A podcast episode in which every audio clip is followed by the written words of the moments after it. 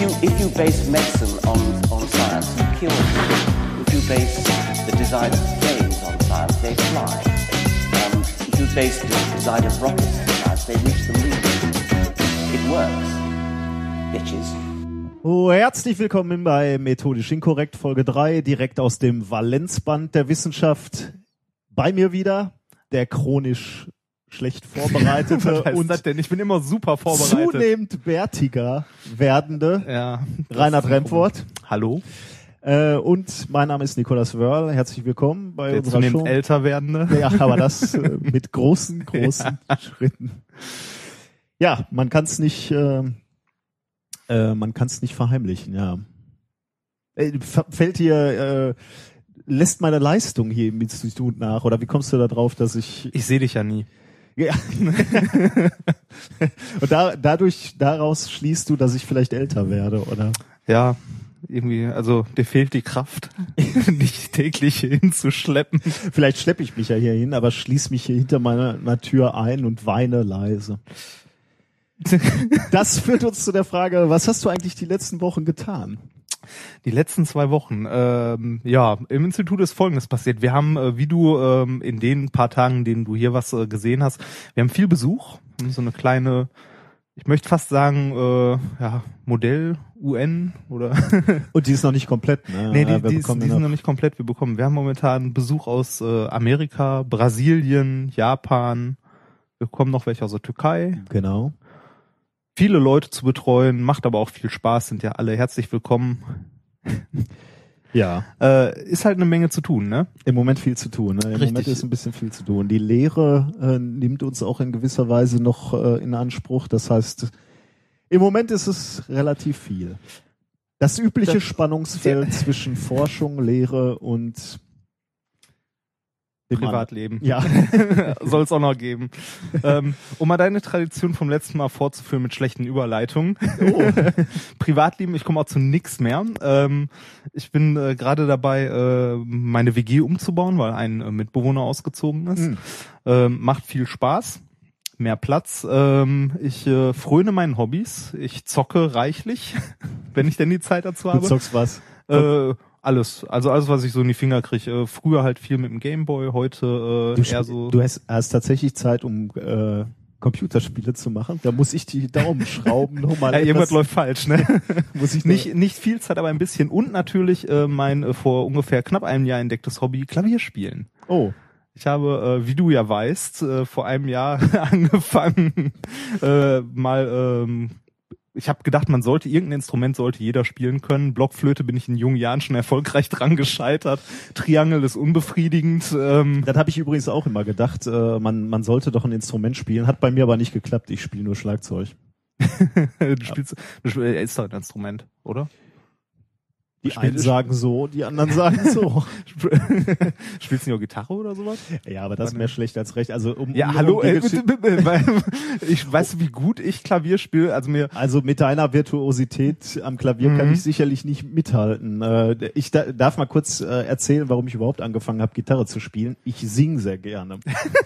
Wie man aber in der das letzten war ja Sendung Mal, ja. gehört hat, ähm, singe ich extrem schlecht. Das heißt, Wie du, ähm, hörst, wie du hörst, du hast kaum Widerspruch oder Das sowas. ist auch völlig okay. Ich kann mich da realistisch einschätzen. Ähm, ich singe aber trotzdem sehr gerne. Mm, Ich spiele auch gern Über, Klavier. über, über die Leistung meines Gesangs äh, hat sich dann ergeben, dass sich immer weniger Gitarristen bereit erklärt haben, mit mir mich zu begleiten. Äh, und deswegen war ich gezwungen, selber ein wenig die Gitarre zu lernen. Allerdings ähm, auf einem sehr bescheidenen Niveau. Also ein bisschen äh, Schrammelgitarre. Hat gereicht, du hast Frau und Kind.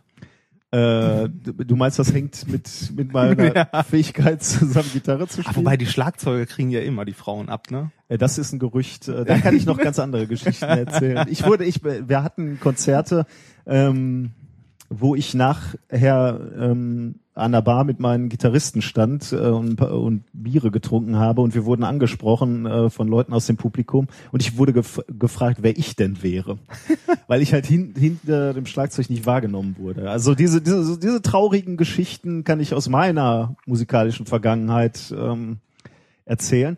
Aber vielleicht reden wir lieber über deine ähm, Aktuelle. Über deine Errungenschaften. Wir haben ja, ähm, ich muss es mal kurz suchen, wir haben ja vor äh, langer, langer Zeit, als wir äh, diesen Podcast äh, jahrelang geplant haben, hatten wir mal beschlossen. Ich Äh, immer wir. ja, okay, du hast geplant, äh, ich bin da eher so reingerutscht.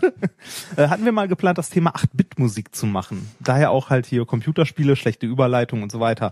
Ähm, und äh, als äh, wir das Thema dann irgendwann für diese Sendung hier in unseren Sendungsplan geschrieben haben, so als Einsteigs äh, Einstiegsthema, habe ich meine liebe Klavierlehrerin die Maren gefragt, ob die mir denn beibringen könnte, in meiner stümperhaften äh, Art, äh, äh, wenigstens ein bekanntes kleines Lied, äh, das man aus dem einen oder anderen Videospiel äh, kennt, auf dem Klavier zu klimpern.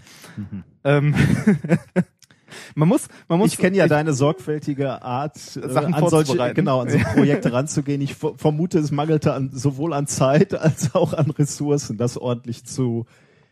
Sowohl als auch. Man muss dazu sagen, äh, vor, ich habe jetzt seit, äh, ich glaube nicht ganz ein Jahr Klavierunterricht, äh, eine Stunde grob in der Woche und ähm, zu meiner Verteidigung, ich konnte vor einem Jahr nicht mal Noten lesen. Also, Also du, du, du machst das hier so defensiv. Äh, heißt das, du hast uns was mitgebracht? Ja, Können ja, wir deine du- Kunst? Ja, natürlich. Aha. ich habe, vielleicht erkennt man es. Äh, ich habe es auch noch mein besser danach von jemandem, der spielen kann. Komm mal Ähm, an. Ja, komm. Jetzt, das, ist, das bist du. Das bin ich.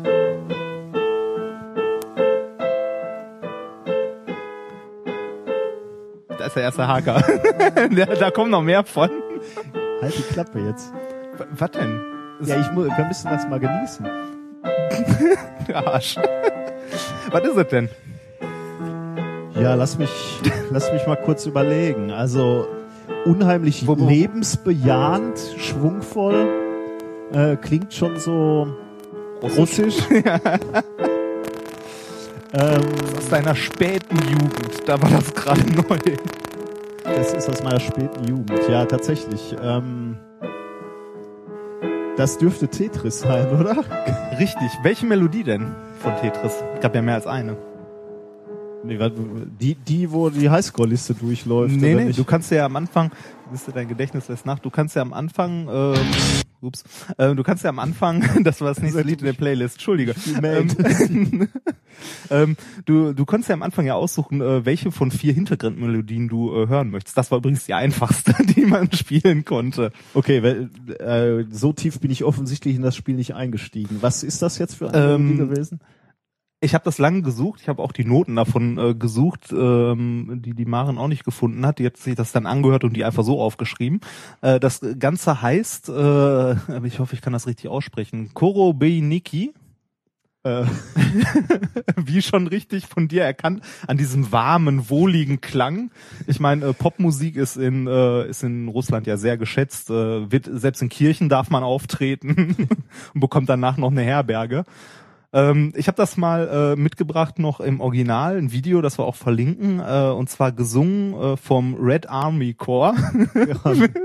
also das, das Ding hat nämlich auch Text, wie sich das eigentlich anhört. Ich, ich mach mal an, ne? Äh, ist nicht ganz so schmerzhaft wie mein Versuch. das heißt, das Lied gibt's länger als, ähm, Das Lied gibt schon lange, ja. Oh. Wird, wird schlimmer.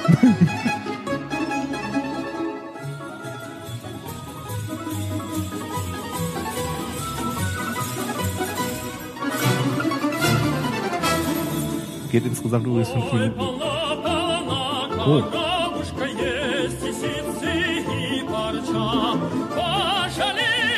Man erkennt's aber, oder? ja, im Grunde genommen schon. Äh, können wir hier für revolutionäres Gedankengut in den Knast kommen, wenn du hier, Das heißt ja revolutionäres Gedankengut. Das haben wir doch schon mal hier gehabt zur Hälfte. ich blende mal aus. Ja, mach mal. Äh. So. Ähm, das ist, äh, finde ich, eine Version, die kann man sich schon anhören, wenn man unbedingt möchte, muss aber nicht. Man kann das Ganze auch, äh, wenn man äh, nicht unbedingt Tetris spielen möchte. Äh, Ich habe noch ein Video rausgesucht von jemandem, der das richtig gut auf dem äh, Klavier spielen kann. Äh, ich meine, ich bin sehr nah an ihm dran, wirst du gleich feststellen. Verdammt nah dran. Ähm, ich mache einfach mal kurz. Verlinken wir auch. Ich bitte drum.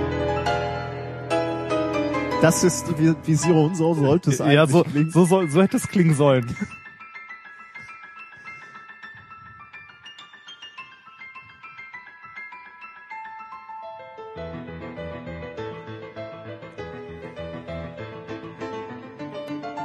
Ja, ist etwas schwungvoller, möchte ich meinen. Etwas schwungvoller interpretiert. Aber du hast, du hast die russische, das russische Lebensgefühl etwas besser getroffen. Ja, richtig. Ich, ich kenne ja auch viele. und habe ja auch jahrelang welche mitbetreut und so. Ähm, ist schon schön eigentlich, ne? Aber ich fand meine Version auch ganz nett. Ähm, ich blende das mal langsam aus. Ähm, das ist jetzt generell mal so, also das war so meine früheste Erfahrung, was äh, halt Videospiele angeht. Ich Ehrlich? irgendwie, ja, ja, ich habe so, äh, ah, wobei nee, das ist gelogen. Ich hatte vorher einen Amiga 500. Ähm, ich habe irgendwann mal einen Gameboy geschenkt bekommen. Da ist der Tetris früher immer bei gewesen. In diesem Pack noch dieses Mhm. weiße klobige große Ding. Und ich hatte zwei Spiele ganz am Anfang. Äh, und zwar war das eine Tetris, das ich äh, immer noch sehr gerne spiele. Und das zweite äh, Spiel, das ich hatte, war Super Mario Land beziehungsweise Super Mario Brothers auf dem Gameboy. Hast du das mal gespielt? Äh, ich habe das mal gespielt, ja, aber da war ich schon, äh, da habe ich schon lange, lange gespielt mit Ja. Computern. Also wenn, wenn das deine frühesten, mein Gott, bin ich alt. Ja, wie gesagt, vorher Amiga 500 so ein bisschen, also so ein, so ein paar ältere Sachen kenne ich auch noch, aber das waren so die Klassiker. Und äh, ich habe noch was gefunden, das äh, schon ein bisschen, also schon deutlich älter, äh, bei kennen viele Leute wahrscheinlich schon, weil es bei YouTube mal die Runde gemacht hat, hat irgendwie auch schon über 23.000 Mal wurde die, äh, 23 Millionen Mal, oh, ähm, wurde verdammt oft schon angeklickt. Ähm, und zwar äh, ist hier ein netter Herr, der spielt das äh, Super Mario Theme. Und zwar auf Querflöte Ui. das klingt schon mal ganz gut, aber der macht noch was dabei. Der beatboxt nämlich noch dabei. Während er Querflöte, Während er Querflöte spielt, richtig. Wie geht das denn? Äh, weiß nicht, hör mal rein. Die Melodie erkennst du, ne? Ja.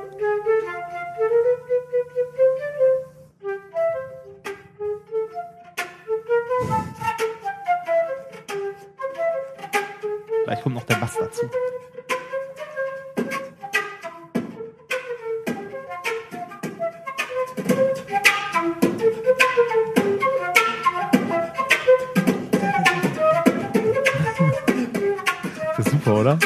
Ist nicht schlecht. Das ja. Ganze gibt's übrigens von ihm auch noch mit Inspector Gadget und so. Finde ich auch super.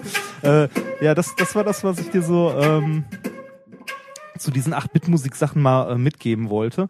Äh, beziehungsweise ich könnte noch was anderes einspielen, aber das äh, klemme ich mir jetzt mal. Da möchte ich nur darauf hinweisen. Das heißt, äh, ich glaube, es hieß Mitsukis Last Chance. Das ist ein Typ, der, äh, den gibt's bei Soundcloud. Ähm, der äh, mischt so ein bisschen Dubstep. Ich weiß, das hassen die meisten Leute. Ich kann mir das auch nicht lange anhören. Äh, aber der mischt Dubstep mit 8-Bit-Musik. Hört sich auch sehr cool an. Hat irgendwie zwei Alben, jeweils fünf Lieder und ähm, der hat die in so einem, ähm, also die kann man sich bei Soundcloud halt äh, runterladen und den Preis selbst bestimmen. Also im Zweifelsfall kannst du dir beide Alben für zwei Euro oder so runterladen. Finde ich ein ganz nettes äh, Geschäftsprinzip, weil die Leute halt selber entscheiden können, was sie für ihre Musik bezahlen wollen und der Künstler bekommt halt trotzdem was. Ähm, und die Musik ist, ja, ist okay, kann man sich anhören. Also das ist äh, so das, was, äh, das wurde auch mal irgendwie bei äh, Chaos Radio, haben die auch mal ein Lied davon gespielt. Ähm, ist auf jeden Fall nett, kann man sich anhören. 8-Bit-Musik mit ein bisschen Bums dahinter. Ähm, was hast du denn in deiner Jugend gespielt, wo du gerade sagtest, äh, das ist bei dir schon ein bisschen länger her? Ja, ich, Ich meine, äh, bin ja- hier völlig, äh, ich glaube, du kannst dir gar nicht vorstellen, wie, äh, wie, ähm, Ich sehe es in deinem Gesicht, wie lange das her ist. ja, in der Tat, ähm, also Wobei- mein, meine Computerspielzeit fing weit vor Gameboys an und äh, weit vor Amigas äh, 500s. Äh, hab C64 habe ich auch im noch Wesen- gespielt. In, Im Wesentlichen mit dem C64er. Da habe ich auch noch ein paar Dinger. Äh, und ich habe tatsächlich so, so drei Dinger mitgebracht, die für mich wirklich, äh, also da habe ich viel Zeit rein versenkt, sagen wir mal. Also so ein, so ein Blick in unseren Sendungsplan, muss ich dir sagen, zwei davon kenne ich. Trotz meiner Jugend. da bin ich aber gespannt. Also Vom äh, Amiga 500. Das ja, aber das ähm, ich ich habe mal drei drei Computerspiele rausgesucht. Äh, in, du hast ja schon Interpretation der der Musik gebracht. Ich war hier mit meiner Vergangenheit konfrontiert, weil ich die, diese diese Computerspiele rausgesucht habe und ich war mir ziemlich sicher, dass die äh, technisch überlegen waren damals und das waren diese Spiele auch zu dem Zeitpunkt. Ähm, ich war allerdings ein klein bisschen geschockt, als ich äh, jetzt noch mal im Nachhinein mal wieder gehört. an diesen Spielen konfrontiert war. Ja, die Erinnerung ist dann doch so ein bisschen rosarot äh, Ein kleines gefärbt, bisschen. ne? Ja. Wir gehen zurück in der Zeit äh, und zwar relativ weit ähm, ins Jahr 1987. Da hat nämlich Rainbow Arts äh, ein Spiel rausgebracht, was sich The Great Gianna Sisters nennt. War das nicht eine Kopie von Mario? Im Grunde genommen ja. Seien wir ehrlich, Ja. aber ich hatte halt kein Nintendo und, und nichts. Ja. Wir hatten ja nichts. Damals. Deswegen habe ich dieses Spiel auf dem 64er gespielt äh, und das war die Anfangsmusik. Echte 8-Bit-Musik. Pass mal auf, gleich geht das mal richtig ab. Diese schöne Video dabei.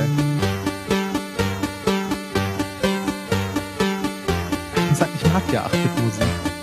Ich, also eins muss man hier äh, sagen, der äh, Komponist dieses Stücks ist Chris Hils, Hülsbeck. Ähm, der war zu seiner Zeit äh, schon ziemlich weit vorne. Also mehr, mehr konnte es aus den Kisten nicht rausholen. Also da, das war zum ersten Mal, dass Soundtracks geschrieben wurden, die man sich anhören konnte, sagen wir mal. Ich muss dazu sagen, es gibt äh, zu dieser 8-Bit-Musik äh, eine richtige Szene, die sich darum entwickelt hat. Äh, es gibt heute noch Leute, die sich hinsetzen und diesen Chip vom äh, Amiga damals oder hier den Chip vom äh, C64, diese, ich weiß gar nicht, wie die Abkürzung für diesen Sound irgendwas Chip ist. Also ich glaube SID oder SSID oder so. Ähm, auf jeden Fall gibt's heute noch Leute, die sich hinsetzen und damit Musik machen. Mhm. Also wirklich äh, Ja. den emulieren und damit am Rechner Musik machen. Und du kannst dir, wenn du ein bisschen googelst nach dem ganzen Mist, kannst du dir äh, komplette, äh, halt äh, CC-lizenzierte äh, Musikbibliotheken runterladen. Etliche Stunden 8-Bit-Musik. Ich meine, wer auch immer sich das etliche Stunden antun möchte. Ja, wir haben die paar Minuten gereicht, die ich, ähm, äh, die ich jetzt damit konfrontiert war. Ähm, mit Gianna Sisters habe ich noch äh, eine, eine Lebenslektion gelernt. Oh, was denn? dass man, ähm, ja, ich weiß gar nicht, was man da rauszieht, aber dass man äh, gelegentlich, wenn man etwas leistet, äh, da, dafür auch ähm, den Kopf hinhalten muss. Wenn man etwas leistet? Ja, ja, das klang jetzt etwas. Ich erzähle dir einfach die Geschichte. Ja, komm, mach. Ähm, Ja, Damals wurden ja äh, der Computerspiele, alte Mann erzählt wieder vom Krieg. also damals, kurz nach dem Krieg, äh, wurden Computerspiele noch am Schulhof kopiert und verteilt auf Ja, das war in meiner Zeit auch noch. Ja, ja, nein, das ist noch nicht die Geschichte. Ähm, ich hatte nun äh, Gianna Sisters gespielt und es zu einer gewissen Perfektion gebracht. Wir hatten ja, Ja. sonst nichts, also habe ich Gianna Sisters gespielt. Ich hatte es zu einer gewissen Perfektion äh, gebracht. Äh, meine Version dann kopiert und natürlich auch ähm, die Highscore-Listen mitkopiert, in die ich mich eingetragen hatte. Ja. Mit fulminanten Rekorden. ja. Ähm, ich war zu dem Zeitpunkt damals aber verschossen in ein Mädchen. Äh, ich kann mich leider nicht mehr genau erinnern, wie sie hieß, aber ich, ich vermute äh, Alexandra oder so. Äh, und ähm, verliebt und f- voller Hormone Oh, Ich, ich ahne es. habe ich meine, habe ich natürlich nicht meinen Namen, wie, wie man es damals gemacht hat. Die höchste Form der Ehrerbietung fürs weibliche Geschlecht war natürlich einen neuen Highscore mit ihrem Namen äh, in die Highscore-Liste zu setzen. Ähm, ein Freund von mir, äh, der nicht nicht annähernd so gut war in dem Spiel, hatte auch eine, äh, war auch in der Highscore-Liste auf Platz neun mit einem erbärmlichen Score. Was aber immer noch reichte für die Leute auf dem Schulhof, äh, ihn zu fragen, wie er denn diesen fulminanten Score erreicht hatte. Und meine Leistung wurde überhaupt nicht beachtet, weil niemand diese Alexandra kannte. Ah, okay. Also die, die war nicht in deinem sozialen Umfeld der, der Schule. Zumindest nicht in einem, wo man hätte von ausgehen können, dass die auch nur ansatzweise weiß, wie man Computerspiele. Es hätte äh, für dich damals auch peinlicher enden können. das stimmt. Da hast du recht, ja. Ja, vielleicht sollte ich es so sehen. Vielleicht sollte ich damit abschließen. ja. Ähm, ein weiteres Spiel, was wirklich ein Highlight war damals, äh, war Manic Mansion. Ähm, Manic weiß- Mansion. Ja, das- weiß nicht. Ähm, Habe ich äh, letztens noch einen Podcast zugehört, äh, der sich mit alten Spielen beschäftigt. Und ähm, ich habe den Nachfolger davon natürlich. Zack McCracken. Äh, nee, eigentlich... Oder Day of the Tentacle. Day of the Tentacle. das war der Nachfolger des Nachfolgers. Ja, ja, komm hier. Äh, ja, äh, dieses Spiel ist wirklich, ähm, das ist der Sound am Anfang.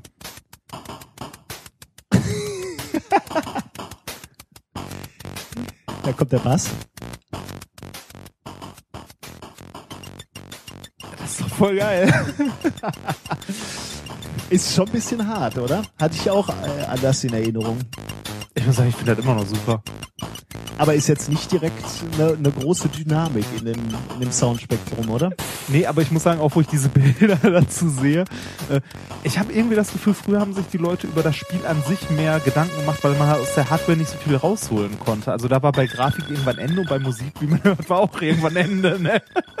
ähm, ähm, und äh, weiß ich nicht, wenn ich äh, wenn ich heute irgendwie die Kiddies sehe, die an ihrer PS3 oder sonst was sitzen, so, weiß ich nicht, Grafik das schon fast aussieht wie Filme Ja. und die Spiele sind immer noch die gleichen wie vor 20 Jahren oder da hast du recht, ja. Ja, ja, aber auch schön. Dieses Video endet mit, mit dem, mit dem Bildschirmeinblendung Seite 2 einlegen und Knopf drücken. du, man will nicht zurück, wenn man ehrlich Nee, ist. nee, nee, das will man nicht. Das will man nicht. Gut, äh, abschließen möchte ich das noch, weil ich dann noch etwas weiter zurückgegangen hast, bin. hast du Day of the Tentacle eigentlich auch gespielt? äh, Ja, Durch? Ja klar. Fand ich großartig. Ähm, ich bin noch etwas weiter zurückgegangen. Äh, The Bard's Tale, äh, mein erstes Rollenspiel, das sagt dir nicht nichts Das mehr. sagt Ne? mir nichts mehr, ne? Mein erstes Rollenspiel ähm, auf dem C64, äh, was ma, äh, ja, also mein erstes Rollenspiel und damit äh, eine große Leidenschaft entfacht hat. das Ähm, war aber ich, noch eins mit viel Fantasie und das so. war auf mit sehr dem viel C64. Fantasie. Ich hatte die Erinnerung, das Intro bestand aus einem Barden, der grafisch äh, sehr schön dargestellt ähm, auf dem Bildschirm war und äh, auf seiner Laute ein Lied spielte. Mir war schon klar, dass der Text nicht gesungen wurde, sondern nur eingeblendet wurde.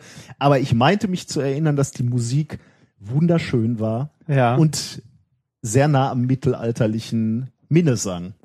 Äh, ich mach mal gerade an. ja, 8-Bit-Mittelalter, ne? Ey, das ist nur die Werbung für.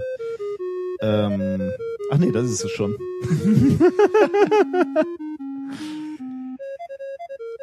Das ist es? Das ist es ja. Du hörst, es ist nicht mal polyphon. Nee. Das ist immer nur ein Ton zu hören. Das kannst du auch in so einer Geburtstagskarte haben. ja, mittlerweile.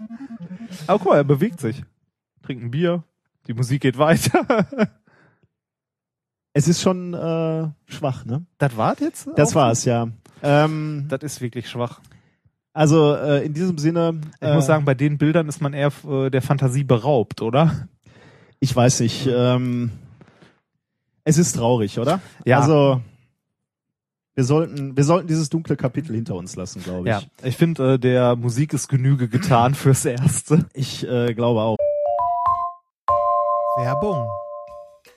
Es gibt ja durchaus Momente, wo man sich wünscht, man hätte die richtige Versicherung. Wenn man zum Beispiel krank ist oder so. So wie ich gerade. Äh, es gibt aber auch alle möglichen anderen Situationen, wo man sich denkt so, boah, hätte ich mir mal Gedanken um Versicherungen gemacht. Und genau hier kommt Clark ins Spiel. Mit Clark könnt ihr dabei sogar noch sparen. Als dein Versicherungsmakler überprüft Clark regelmäßig, ob du alle Versicherungen hast, die du brauchst und zeigt dir, wo du Geld sparen kannst oder wo du noch mehr Leistung rausholen kannst. Damit Clark als dein Versicherungsmakler auftreten kann, das heißt zum Beispiel Verträge für dich kündigen und neue abschließen, erteilst du Clark bei der Registrierung ein Maklermandat. Das heißt aber gleichzeitig, dass dieses Mandat von deinem, deiner alten Maklerin an Clark übergeht. Das ist nichts, was sich Clark ausgedacht hat, sondern ganz normale Praxis in der Versicherungsbranche. Du kannst deine Vollmacht zum Maklermandat aber natürlich jederzeit kostenfrei widerrufen. Außerdem hast du mit der Clark-App alle deine Versicherungen im Überblick und kannst sie von überall aus digital managen. Und wenn du mal auf der Suche nach einer neuen Versicherung bist, durchforstet Clark mit Hilfe modernster Technologien tausende Tarife, um genau den zu finden, der am besten zu dir und deinem Lifestyle passt. Und wenn wir schon beim Thema Sparen sind, die Jungs und Mädels von Clark lassen auch noch einen 30 Euro Shopping-Gutschein springen. Alles, was du dafür tun musst, ist dir die Clark-App runterladen, zwei deiner bestehenden Versicherungen hochladen und mit dem Code methodisch34 alles groß geschrieben, methodisch 34, bekommst du einen 30 Euro Shopping-Gutschein für Brands wie Ikea, Zalando oder Apple. Die Teilnahmebedingungen und alle weiteren Infos findet ihr wie immer in den Shownotes. Werbung Ende. Wir nähern uns langsam, aber äh, noch nicht allzu schnell ähm, wissenschaftlichen Themen. Ich habe äh, eine Webseite gefunden ähm, und die verlinken wir auch. Die muss ich dir mal eben zeigen. Ähm, Ja. Die ist sehr lustig, weil du hier ähm, Ah, ja, dir aus einem Papiermodell einen, Mensch, äh, einen menschlichen Torso basteln kannst. Ist, hast du das schon mal gesehen? ich, ich muss äh, ehrlich gestehen, ich bin vorgestern oder so, ich weiß nicht in welchem sozialen Netzwerk über Bilder davon gestolpert. Und die sind Ich dachte mir so, was? Also wa- was man hier sieht, ich, ich versuche das mal zu beschreiben, ist ein menschlicher äh, oder ja ein menschlicher Torso in Originalgröße, äh, der aus äh, Papier ausgeschnitten und zusammengeklebt wurde. ist, Also das, das ge- sind ist das so ein Papercraft-Modell? genau, oder? ja. Ah. also das sind äh, wobei jetzt nicht von der Webseite Papercraft. Ja, das ja, aber ein, die Dinger ein, nennt man ja generell so, Okay. oder? Es ist ein Künstler, der das ursprünglich hergestellt hat, ähm, aber sonst? es ist ähm, wohl also für die für die Mittel, also es, ist, sind halt Papierbögen, PDF-Dokumente, ähm, die du ausschneiden kannst und dann quasi so so, so eine Art Polygon äh, Flächen zusammenklebst und äh, schneidest, die dann die die dreidimensionale Struktur eines äh, männlichen, ich würde sagen männlich, oder? Menschlich, bleiben wir bei menschlich Menschlich. Wollen, Äh, wollen wir. ein, ein, eines menschlichen Torsos bleiben wir äh, korrekt. darstellt. Und was, was irre ist, ist, der Torso ist eben ausgehöhlt und du kannst nach und nach auch noch Organe dir zusammenkleben. Ähm, äh, das Herz beispielsweise, ähm, die, ähm, Krass. die Lunge oder auch ähm, Den Darm. den Darm, wenn es denn dein liebstes Organ sein Die sollte. Leute haben zu viel Zeit, Ähm, oder? und die kannst du halt alle, alle getrennt zusammenbasteln und dann in diesen Torso äh, packen Krass. und hast dann so ein, so ein äh, also äh, Torso in Originalgröße. Und du kannst, und das finde ich das äh, Interessante, du kannst dieses, ähm, also auf der auf der Webseite des Künstlers äh, kannst du ähm, diese gesamten Modelle, also jedes Organ und den Torso ausdrücken, drucken. ja Der geil. hat PDF-Dokumente dort. Ach, das sind dann auch so, so gestrichpunktete Linien und so, wo man die Ja, knicken muss genau, und so ja. weiter, ne? Äh, ich glaube, cool. er schrieb hier irgendwas von ähm, mehr als 700 äh, Arbeitsschritte, ähm, die du äh, machen musst, um überhaupt Gott. erstmal den Torso zu machen, also noch keine Organe dann. Also du siehst hier beim Herz beispielsweise, da hast du auch diese Herzklappen äh, Mhm. oder Herzkranzgefäße. Du siehst hier im Hintergrund auch, wie viel er ausgeschnitten hat und wie viel geklebt hat. Ist das so eine winzige äh, Schere, die der daneben hatte? So ein, äh, oh ja. Nagelschere, ne? Ja, Ja. aber du siehst hier die kleinen Polygone, da musst du schon Und äh, die Flasche eines namhaften Klebstoffherstellers.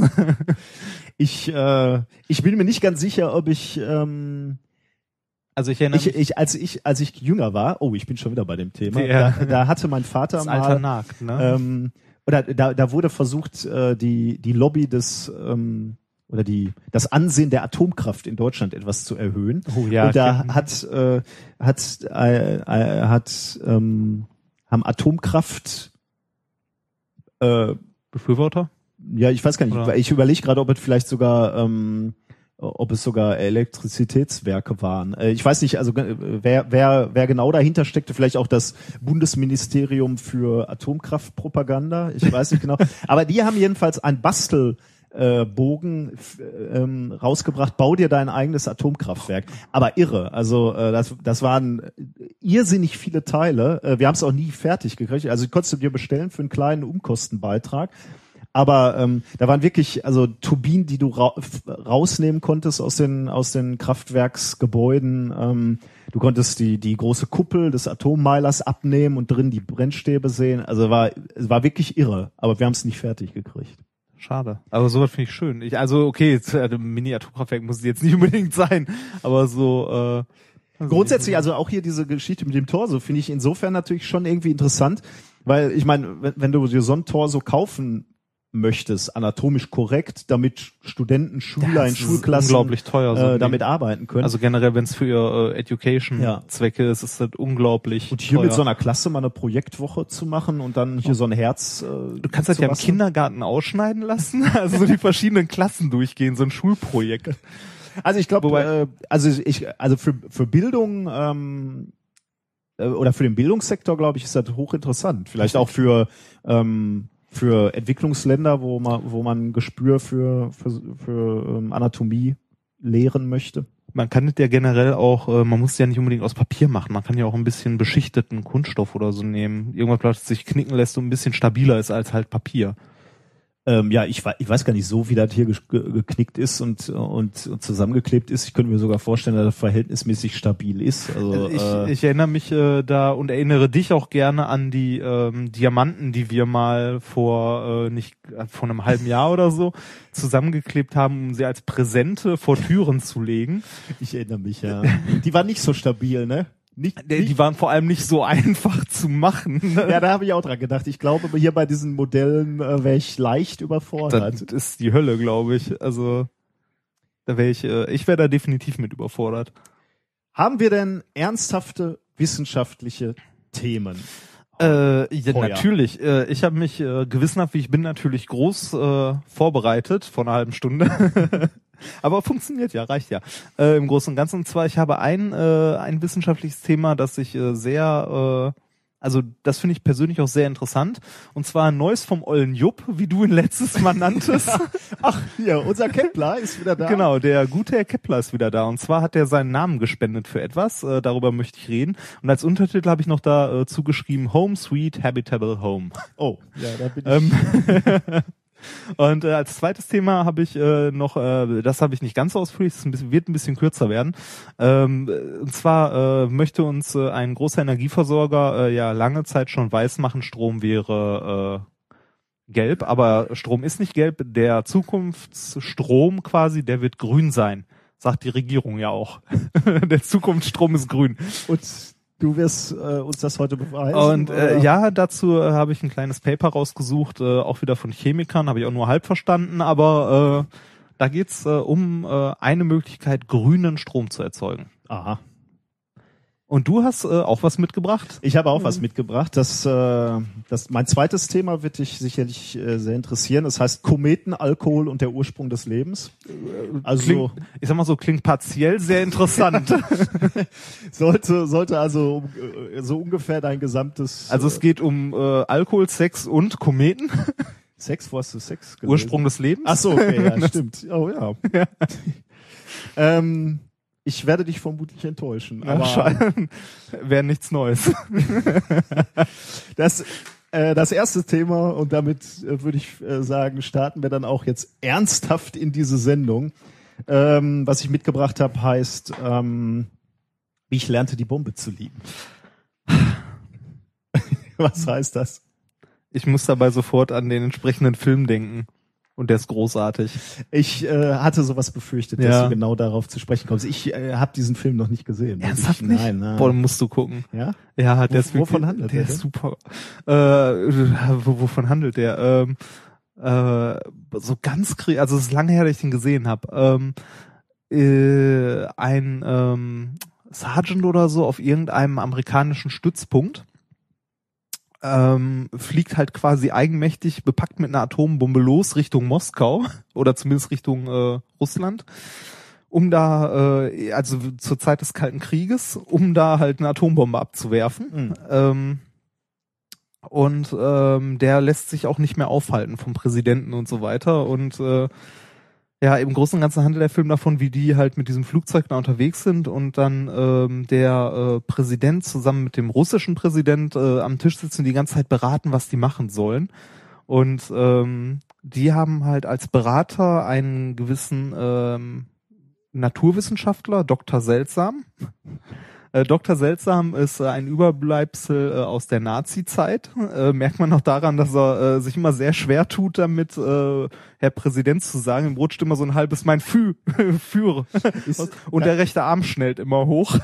Ist eher- ein äh, amüsanter Film. Also es ist ein, ja, ist ein sehr, sehr lustiger Film.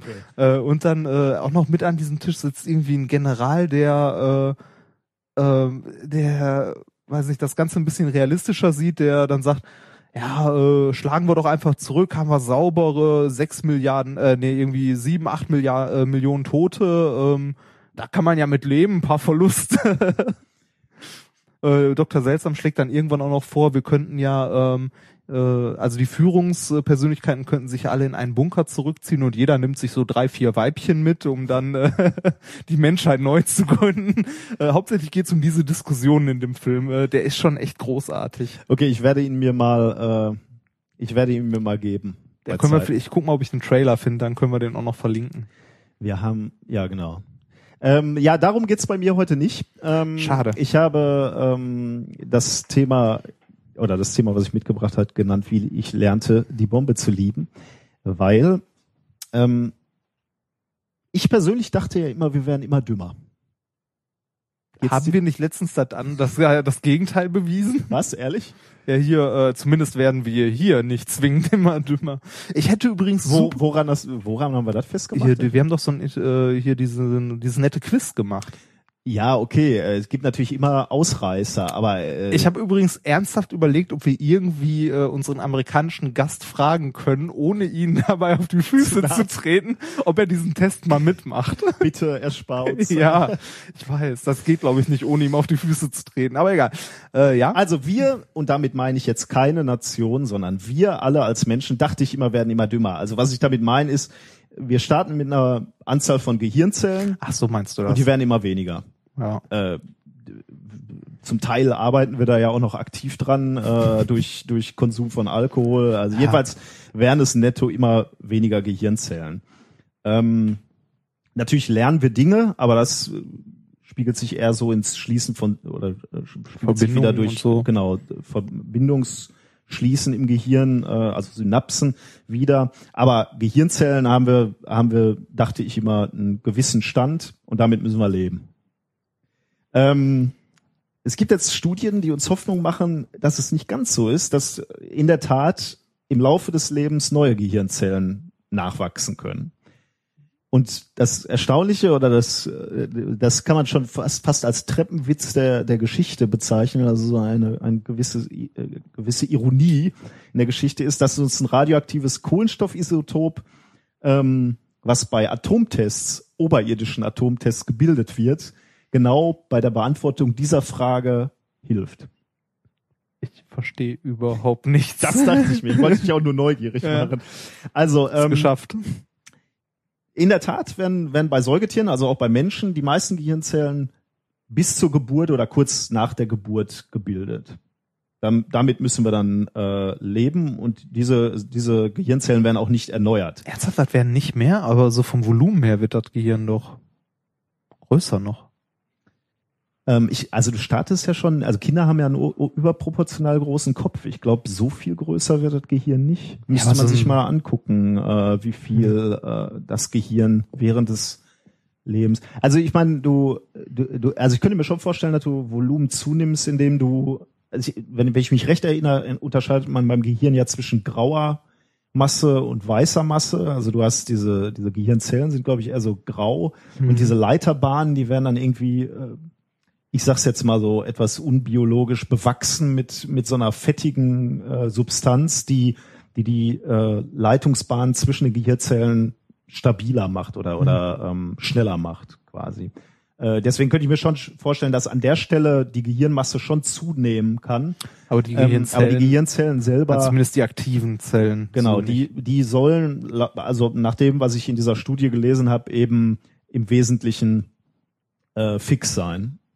Ähm, es gibt allerdings Studien äh, bei Affen, wo man festgestellt hat, dass im Hippocampus ähm, tatsächlich doch vereinzelt Gehirnzellen neu wachsen. Weißt du, was das, was der Hippocampus ist? Das ist der, äh, ist das nicht der große fette Nerv, der irgendwie so am Ende zum Rückenmark hängt oder so? Der Hippocampus ist ja schon mal vom Namen her, Oder ist das- ähm, äh, ist es Oder ein ist das irgendwie Seepferdchen. so ein- ich habe äh, Oder ist das irgend so ein, oder ist das irgendein Hirnlappen, der irgendwo, ich weiß nicht, man hat es auf jeden Fall schon mal gehört. Der Hippocampus äh, heißt so, Hippocampus ist halt lateinisch äh, und heißt Seepferdchen oder das Seepferdchen ist danach ben benannt. Hippocampus heißt, glaube ich, aus irgendein so ein- ist so ein Meeresungeheuer aus irgendeiner Sage. Hippocamp, Mhm. ähm, Hippopferd und Camp, Campus, glaube ich, Monster. Aber gut, da Campus Monster, das, äh, oder Campus wahrscheinlich, äh, ich weiß ich nicht. Also keine Ahnung. Ich hatte, ich bin wegen Latein mal hängen geblieben. Also jedenfalls, da, darauf wollte ich auch nicht hinaus. Aber die, ähm, die, dieses, dieser Hippocampus ist interessant, weil er, ähm, weil es eine Region ist, die für fürs Lernen und für neue Erinnerungen zuständig ist. Ähm, in gewisser Weise hilft uns der äh, Hippocampus Hippocampus äh, Gedächtnisinhalte vom, vom Kurzzeit, Ach, ins Langzeitgedächtnis Genau. zu schaufeln. Ja. Wo, wo sitzt der jetzt? Also ist das so eine äh, Region? ich glaube mehr so, äh, ja, hier so. Ah, okay. Also, Also keine Ahnung, irgendwo, ähm, also es ist ein relativ kleiner Bereich, Mhm. äh, so, ähm, ja, müssen wir gleich mal bei Wiki gucken, äh, wo der sitzt. Ähm, wenn er, also es gibt Menschen, denen ähm, beide Hippocampi entfernt oder entfernt wurden oder bei, bei dem die zerstört wurden, ähm, die können keine neuen Erinnerungen formen. Ähm, die, die alten, gar keine? ja, die alten Erinnerungen bleiben zwar erhalten, äh, aber neue können nicht mehr prozessiert werden quasi. Also die erleben Dinge, aber können die nicht ins Langzeitgedächtnis Hm. spulen oder transportieren, äh, weil ähm, der der, der Hippocampus ist quasi so eine Struktur, die Erinnerungen generiert. Also ähm, die aus dem Erlebten eine Erinnerung macht. Hm. Äh, das ist schon, ähm, die, diese Erinnerungen werden dann aber woanders gespeichert. Das heißt, du kannst den Hippocampus rausnehmen äh, und bleibst, oder Hippocampi muss man sagen, weil es mehrere gibt, zwei. Ähm, die Erinnerungen würden dann erhalten bleiben, aber ähm, du kannst keine neuen Erinnerungen bilden. Hm. Gut, aber das darum ging es mir gar nicht. Ähm, die, äh, es gibt jetzt eine Studie, ähm, die haben sich, oder ich muss anders anfangen, ähm, die USA und die, äh, die Briten und die Sowjets, da haben wir sie, da haben wir sie alle zusammen. Die haben zwischen 1945 und 1963 tolle Experimente gemacht mit Atombomben. Ah ja. Und die hatten keine großen Skrupel, die auch oberirdisch stattfinden zu lassen. Dazu möchte ich übrigens mal sagen, da haben die äh, bei einer Quarks Co. Folge, glaube ich, mal ganz nett am Rand erwähnt. Es gab ja ein riesen Geschrei bei äh, den Atomkraftwerksunfällen, was die auch schlimm waren und so weiter, ne? Äh, von wegen hier radioaktive Wolke, bla bla. Aber wenn man das mal aufträgt gegen so, auf so ein Diagramm irgendwie radioaktive Partikel in der Atmosphäre äh, gegen Zeit und dann mal so die 60er sieht, dagegen ist äh, so ein Atomkraftwerk, das irgendwie hochgegangen ist, nur so ein kleiner Fitzel. Also was Also- die da damals in die Atmosphäre geblasen haben, Also da ging, Hammer. da ging richtig die Post ab. Also die Ja. haben, haben, hatten da tatsächlich überhaupt keinen Skrupel. Gut, man muss ihnen zugute halten, sie konnten wahrscheinlich auch noch nicht so sehr ahnen, welche Effekte und welchen Einfluss das Ja. haben wird.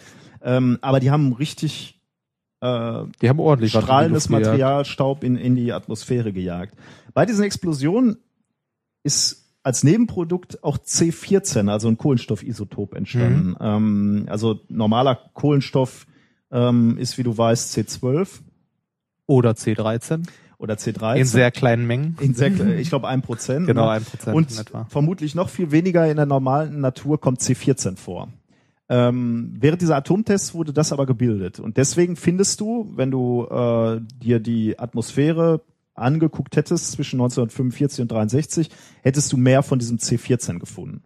Seitdem findest du immer weniger C14. Mhm. Jetzt kommt dieses C14 natürlich in die Nahrungskette und aus der Nahrung werden auch neue Zellen geformt. Ähm, und deswegen kannst du, ähm, kannst du, wenn du dir eine Zelle anguckst und misst, wie viel C14 du siehst, kannst du Rückschlüsse ziehen, wann die Zelle gebildet wurde. Das benutzt man doch auch hier zur Datierung, oder? Genau, in diesem Und, Fall, äh, also dann- eigentlich ja, auf anderen Längenskalen, wenn du wissen willst, wie alt ist äh, der Holzbalken, der hier rumliegt. Oder das genau. Turiner Grabtuch. In diesem Fall halt auf einer anderen Längenskala. Diesmal willst du halt wissen, wann wurden menschliche Zellen gebildet.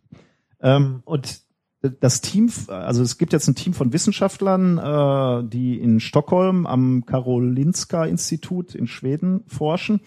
Ähm, und die haben sich äh, eben angeguckt, ähm, wie, wie viel C14 die in unterschiedlichen Gehirnregionen finden. Ähm, Zellen, die in dieser Zeit der Atomtests gebildet wurde, haben halt mehr C14 Mhm. und Zellen, die nachher gebildet wurden, zeigen weniger C14. Ah. Das heißt, sie haben sich jetzt Leute angeguckt, übrigens tote Leute, 55 äh, Postmortem-Gehirne standen ihnen zur Verfügung und die haben sie sich eben angeguckt und insbesondere in diesem oder ausschließlich in diesem Bereich des Hippocampus ähm, haben sie gefunden, dass dort die Gehirnzellen im Schnitt jünger sind als die Gehirnzellen in anderen äh, Ah. äh, Gehirnregionen. Also kann man das heißt, sagen, das ist später gewachsen, das Ding, oder? ähm, genau. Also tatsächlich haben sie festgestellt, dass sich dieser Bereich des Gehirns, eben der Hippocampus, ständig erneuert. Etwa 1400 Neuronen pro Tag. Ähm, das ist schon interessant, weil es die einzige Region ist, also so, so, so weit, wie man das jetzt weiß, die einzige Region ist im, im menschlichen Gehirn, wo sich Gehirnzellen erneuern. Könnte man sich ja mal die Frage stellen, warum? Ich kann dir die Antwort nicht geben, also ist Ja. mehr, so- mehr so eine rhetorische Frage, aber äh, ist schon interessant. Äh, Sterben die auch im Durchschnitt schneller als die restlichen? das Oder? ist ein Wunderpunkt, den ich noch ansprechen muss. Ah. Es sterben mehr ähm, als neu gebildet werden. Ah. Also im Mittel, auch im Hippocampus, sterben im Mittel über die Zeit, auch da wirst du dümmer. Also Aber- wenn man das, wenn man das im Zusammenhang mit dem Hippocampus sagen, also, also auch da verlierst du netto Gehirnzellen. Die Frage ist aber, warum ist das da? Also warum hast du da so ein, so ein Sterben und Wachsen, also Zellen, die sich erneuern halt durchgehend, Mhm. äh, wo halt irgendwann alle alten weg sind und nur noch neue da sind quasi. Und beim Rest vom Gehirn hast du halt so äh, den alten Scheiß. Komisch, ne? Das Vielleicht schon- ist es besonders wichtig für den Menschen, äh, Erinnerung zu generieren, weil er sich über die Erinnerung definiert. Jetzt können wir aber fragen, hat man das bei Tieren auch mal ausprobiert mit kleineren anderen Gehirnen? Also tatsächlich hat man wohl diese, diese Eigenart, dass sich dann neue Zellen bilden, als erstes bei ähm, Mäusen, glaube ich, gefunden und Ja, bei Affen. Also ist von ja- daher gibt's äh, und ähm, bei Mäusen hat man sogar beobachtet, dass die netto Gehirnzellen gewinnen können im Gegensatz zu uns. Da wissen wir, wer die nächsten Weltherrscher. Von wegen Delfine hier. Du meinst, also von da äh, soll wir in Ja, die die Richtung soll wir, ja. da, auf die müssen wir aufpassen. Das ist, äh, ich denke schon. Das war mein erstes Thema, was uns zeigen sollte, dass äh, früher nicht alles schlecht war. Nein, vielleicht sollte man so Oder auch Atombomben was Gutes haben, ne? da, da, äh, da haben wir der Atomlobby wieder Futter gegeben. Nein, ich glaube, so weit sollte man natürlich nicht gehen. Aber man kann auch dem, dem Schlechten, was, was da in den Jahren passiert ist, kann man vielleicht auch ein paar, paar gute Dinge abgewinnen. Ich muss äh, tatsächlich sogar sagen, äh, das Thema, äh, auch wenn es jetzt klingt wie eine schlechte Überleitung, äh, schneidet teilweise, also in einem gewissen Aspekt mein nächstes Thema sogar an. Ich sehe, du hast gelernt. Ja, schlechte Überleitungen zu machen. Ich hätte es einfach nicht erwähnen sollen. Wir kommen offensichtlich zum zweiten Thema des Tages. Ja, richtig. Äh, Ich habe nämlich also ein Teilaspekt meines Themas äh, ist ähm, was, was in der Physik oder generell in der Naturwissenschaft unglaublich oft vorkommt. Man hat einen winzig fisseligen kleinen Effekt, den man, wie ich auch gerne äh, in äh, meinem Science Slam des Öfteren mal erwähne, ein deutliches Signal ist für einen Physiker sowas, wo ähm, in einer komplett verrauschten Kurve zwei Peaks auftauchen, die man auch nur bei Vollmond sieht, wenn mindestens drei andere Physiker mit spitzen Hüten um den Tisch tanzen. Ähm, nee, da, also was ich sagen wollte ist, äh, man hat einen winzig kleinen Effekt und aus dieser winzig kleinen Messgröße, wie jetzt zum Beispiel hier das C14, das irgendwann mal bei Atomtests entstanden ist, kann man irre Rückschlüsse ziehen. Finde ich super, sowas. Also finde ich auch extrem beeindruckend. Und habe immer direkt ein schlechtes Gewissen, wenn ich nicht jeden Scheiß aufschreibe, den ich im Labor mache. Ähm, mein Thema. Äh, wie gesagt, Neues vom Ollen Jupp. Äh, der Olle Jupp äh, war ja bekannt für äh, hier Planetenbewegungen und so. Es gibt die drei Keplerschen Gesetze, es waren noch drei, ne? Ja, von denen du letztes Mal behauptet hast, die waren so schlimm und schwer zu verstehen. Und ich habe gesagt, das ging noch, aber Ja, äh, ähm, da waren wir uns uneins. äh, über- ja. Ich krieg die auch nicht mehr auf die Reihe übrigens. ja. Du wahrscheinlich auch nicht, oder? Ja gut, darum geht's ja jetzt. Partiell würde ich es noch hinkriegen. Ja, doch. Äh, Also e- eins auf jeden Fall würde ich noch hinkriegen, das was äh, für das äh, Thema hier wichtig ist. Auf jeden Fall hat der gute Johannes Kepler ist Namenspate für ein Projekt der NASA Mhm. ähm, und zwar für ein Weltraumteleskop. Was viele Leute, also oder was vielen Leuten nicht bewusst ist oder was viele Leute nicht wissen, ist, dass es neben Hubble, was ja allgemein bekannt ist, weil da ja eine Menge schiefgegangen ist und teuer war zu reparieren und so Ja, ja, weiter. aber nebenbei auch schöne Bilder raus. Richtig, auch su ja, ja, auch super, danach denke- halt gut funktioniert hat und auch super, aber das ist halt den Leuten, das hängt denen noch im Gedächtnis, das kennt man. Es gibt aber neben äh, Hubble noch andere Weltraumteleskope, Okay. die halt nicht stationär, also Hubble ist ja auf einem stationären, äh, also einem geostationären Orbit, wenn ich mich nicht irre, oder? Ich weiß es nicht. Hätte ich vielleicht mal recherchieren können, aber egal. Ähm, ähm, auf jeden Fall gibt es auch äh, äh, Teleskope, die sich auf Umlaufbahnen befinden und eins davon heißt Kepler. Okay. Und zwar gibt es ein Weltraumteleskop Kepler, das ist, äh, befindet sich auf einer Umlaufbahn um die Sonne. Und äh, die NASA hat Funkkontakt so ungefähr, ich glaube einmal die Woche oder so haben die Funkkontakt zu dem Ding äh, und können das halt steuern, regeln und ähnliches. Und ähm, wie ich, äh, also von diesem Kepler-Projekt wollte ich ein bisschen was erzählen, aber einmal ganz kurz, wie ich da drauf gekommen bin, was überhaupt dazu erzählen. Das Ding war nämlich vor kurzem äh, auf einschlägigen Seiten in den Schlagzeilen. Äh, es ist nämlich kaputt. Oh, schon wieder. ja, aber ähm, da erzähle ich gleich was, was genau kaputt ist. Also wie gesagt, dieses äh, Teleskop Kepler kreist um die Sonne, also um eine Umlaufbahn um die Sonne. Ähm, und äh, das Ziel von Kepler ist es, das ist ein sehr interessantes, ähm, bewohn, also prinzipiell bewohnbare Planeten zu finden. Das Okay. heißt Planeten, die äh, unserer Erde ähneln, äh, sogenannte Erden beziehungsweise Supererden, äh, die sich um einen Stern in einer sogenannten habitablen Zone befinden Aha.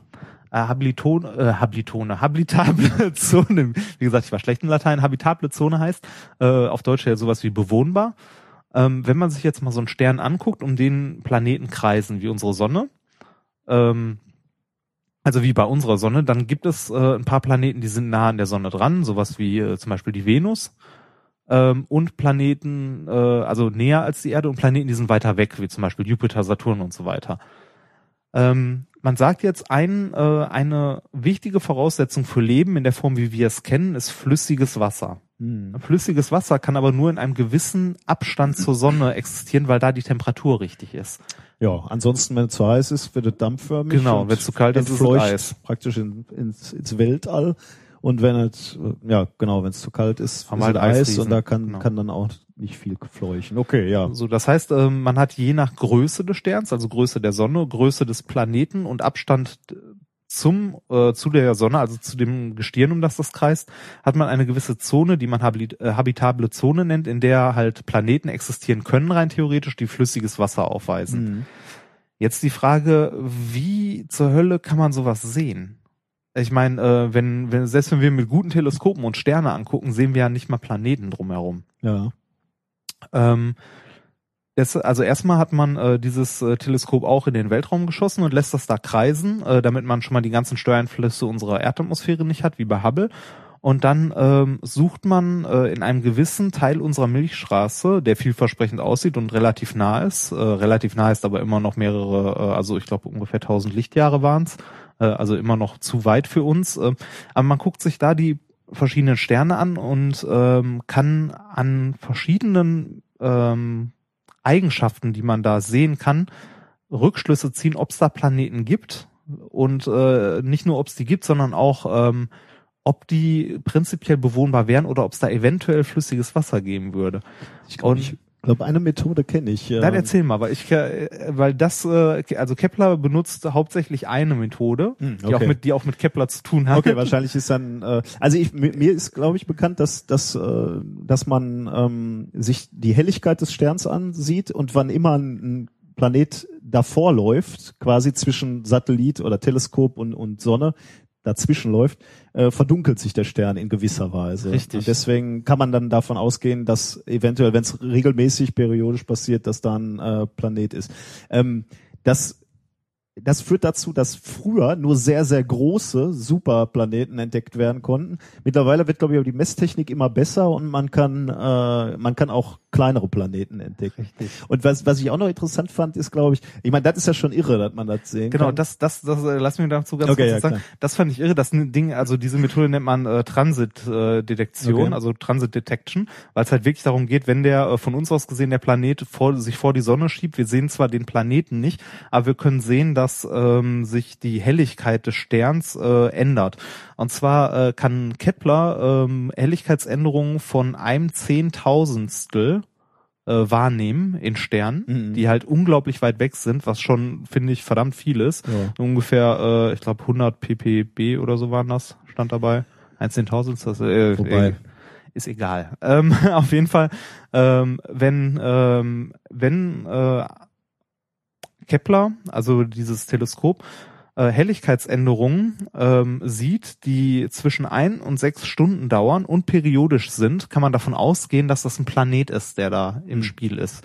Und ähm, anhand äh, der Dauer ähm, dieses Transits kann man äh, Rückschlüsse ziehen und zwar äh, mit Hilfe der Keplerschen Gesetze, obwohl sie so alt sind, kann man anhand der Dauer äh, Rückschlüsse darüber ziehen, wie die Umlaufbahn ist, wie groß die ist. Hm.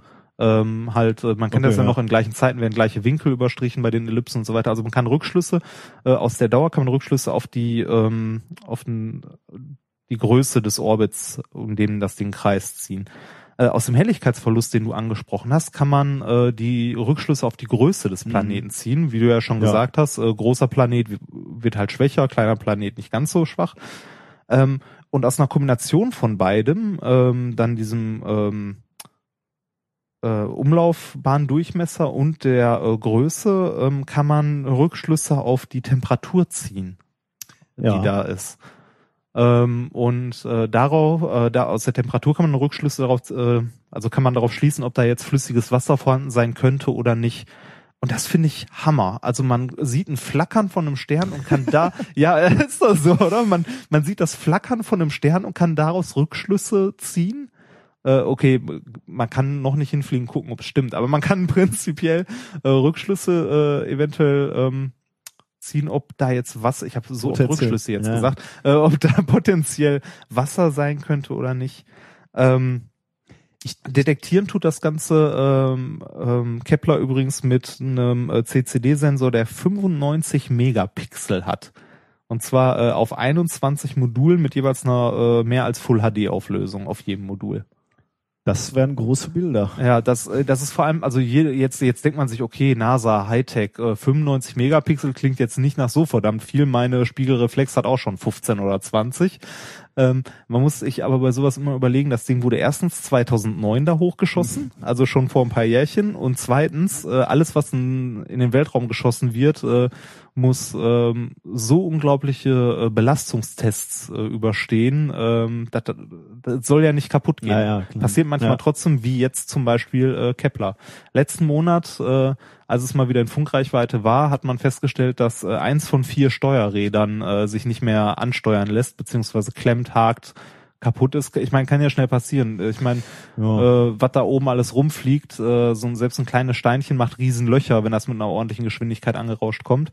Ähm, auf jeden Fall kann man von den drei, äh, vier Steuerrädern nur noch drei benutzen und dadurch taumelt das ein bisschen und ist nicht mehr so genau einstellbar. Also man kann nicht mehr mit so hoher Präzision es ausrichten, was sehr schade ist. Allerdings muss man sagen, die Mission war geplant für dreieinhalb Jahre. 2009 wurde das Ding Die hochgeschossen, die ist durch.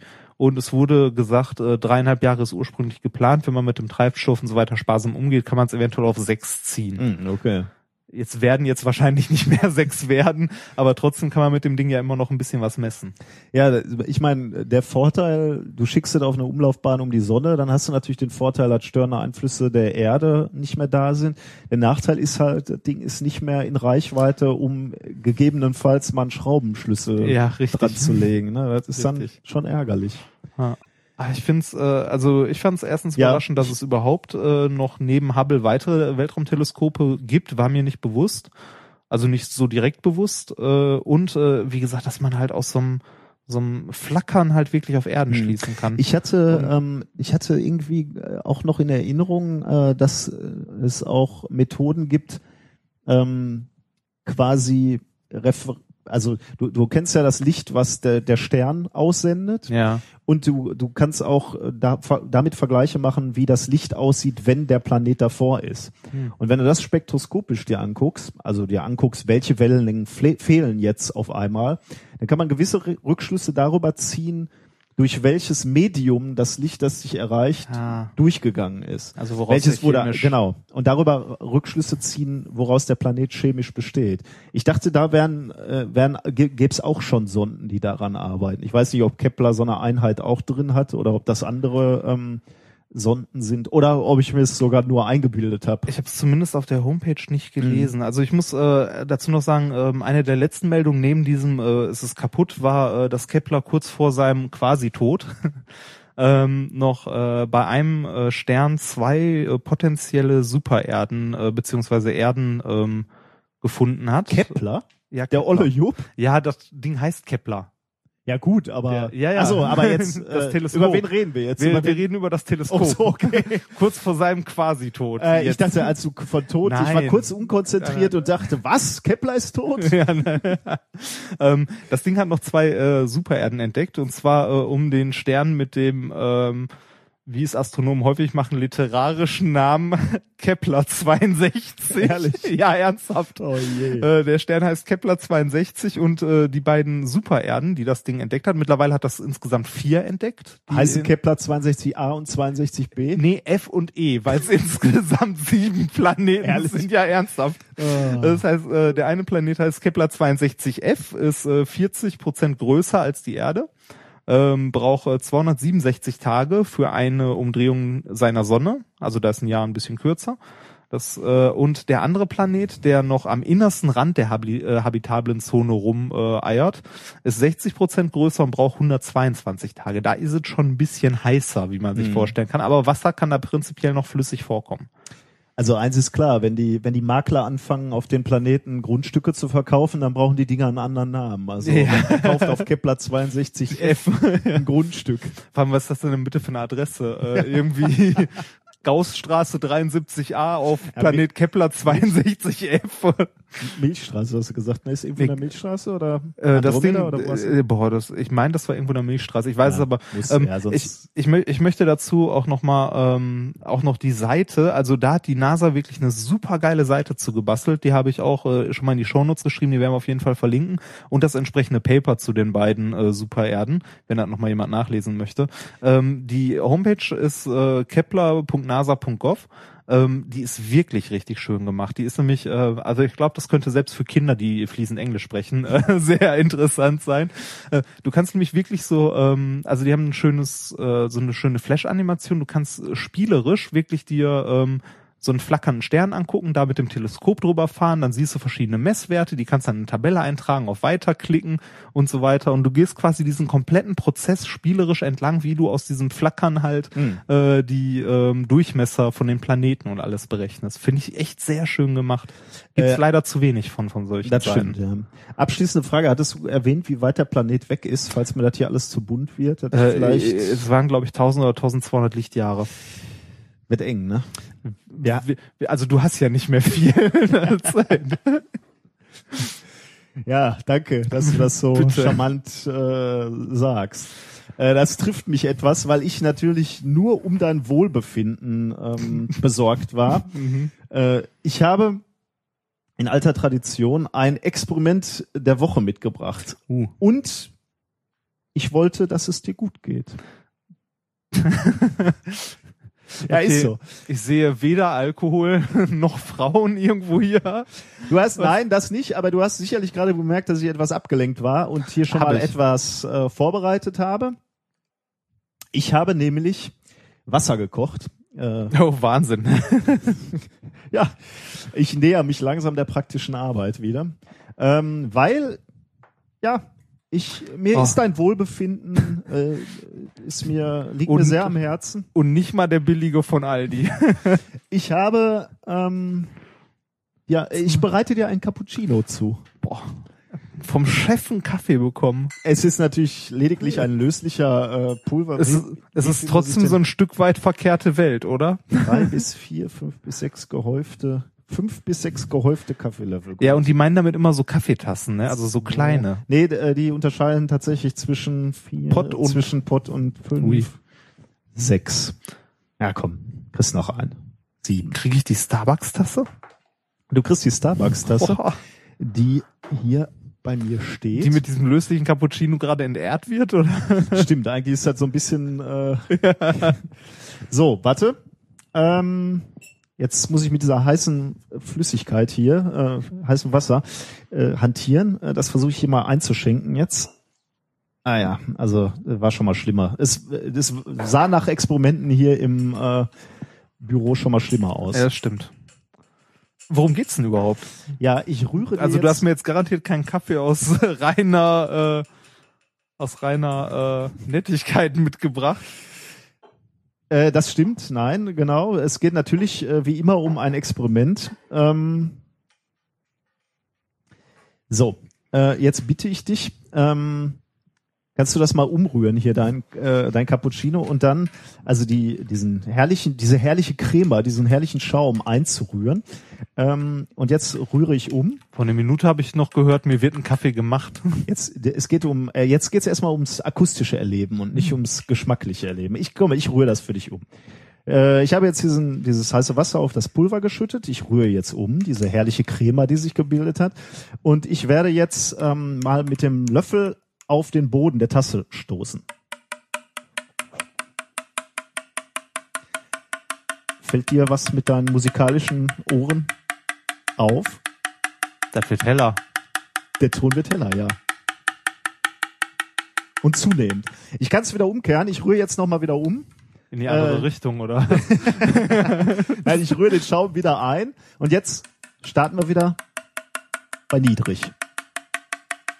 Und der Ton wird wieder höher. Äh, Kannst auch noch mal, mach mal jetzt ohne den Schaum einzurühren. Klopfe jetzt mal. Ja. Ist das immer noch?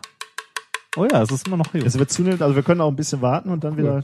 Also offensichtlich hat es irgendwas mit dem, ähm, Mit dem- Darf ich den jetzt trinken? den darfst du jetzt trinken. Juhu. Ja. mit dem, mit dem Schaum zu tun. Ja, äh, cool. Ähm, Ist dir beim Kaffee aufgefallen heute Morgen, oder? während du schon gearbeitet hast. Natürlich. Ich, ich war heute, ohne Scheiß, ich war heute um Viertel vor acht hier. Ernsthaft. Ja, vielleicht sollten wir sa- den, den Leuten draußen in der Wirtschaft in, in, Ja, echten oh, Leben ja. sagen, dass wir hier im Eifel, äh, äh, nicht im, im, im Elfenbeinturm, ähm, Äh, So im Durchschnitt zwischen neun und zehn anfangen, dafür aber auch lange bleiben abends, so bis acht oder neun. Äh, ja, okay, darüber Okay, selbst über unsere, wieder selbstens ausbefördert. genau. Ähm, also, was ich eigentlich erzählen wollte, äh, diesen Effekt, den wir jetzt gerade beobachtet haben, ne? ähm, Ja. dass, dass, dass der, dieses Geräusch oder das Stoßen des Löffels, dass, die, dass dieser Ton immer höher wird, das ist ein Effekt, der, der ist schon relativ lange bekannt und der wurde tatsächlich auch schon mal wissenschaftlich, Das ist ja voll krass. der wurde tatsächlich wissenschaftlich auch schon mal beschrieben. Das ist ja geil. Äh, und zwar 1982 von Frank Crawford. Ähm, das Paper, was ich auch verlinke, trägt den Titel Hot Chocolate Effekt. Oh. oh. Also ganz offensichtlich äh, passiert das Gleiche natürlich auch im Kakao. Also es hängt jetzt hier nicht an, an deinem Cappuccino. Aber Kakao hat doch keinen Schaum in dem Sinne, oder? Ja, aber, aber ich glaube schon, äh, Also ein bisschen vielleicht auch noch. ja.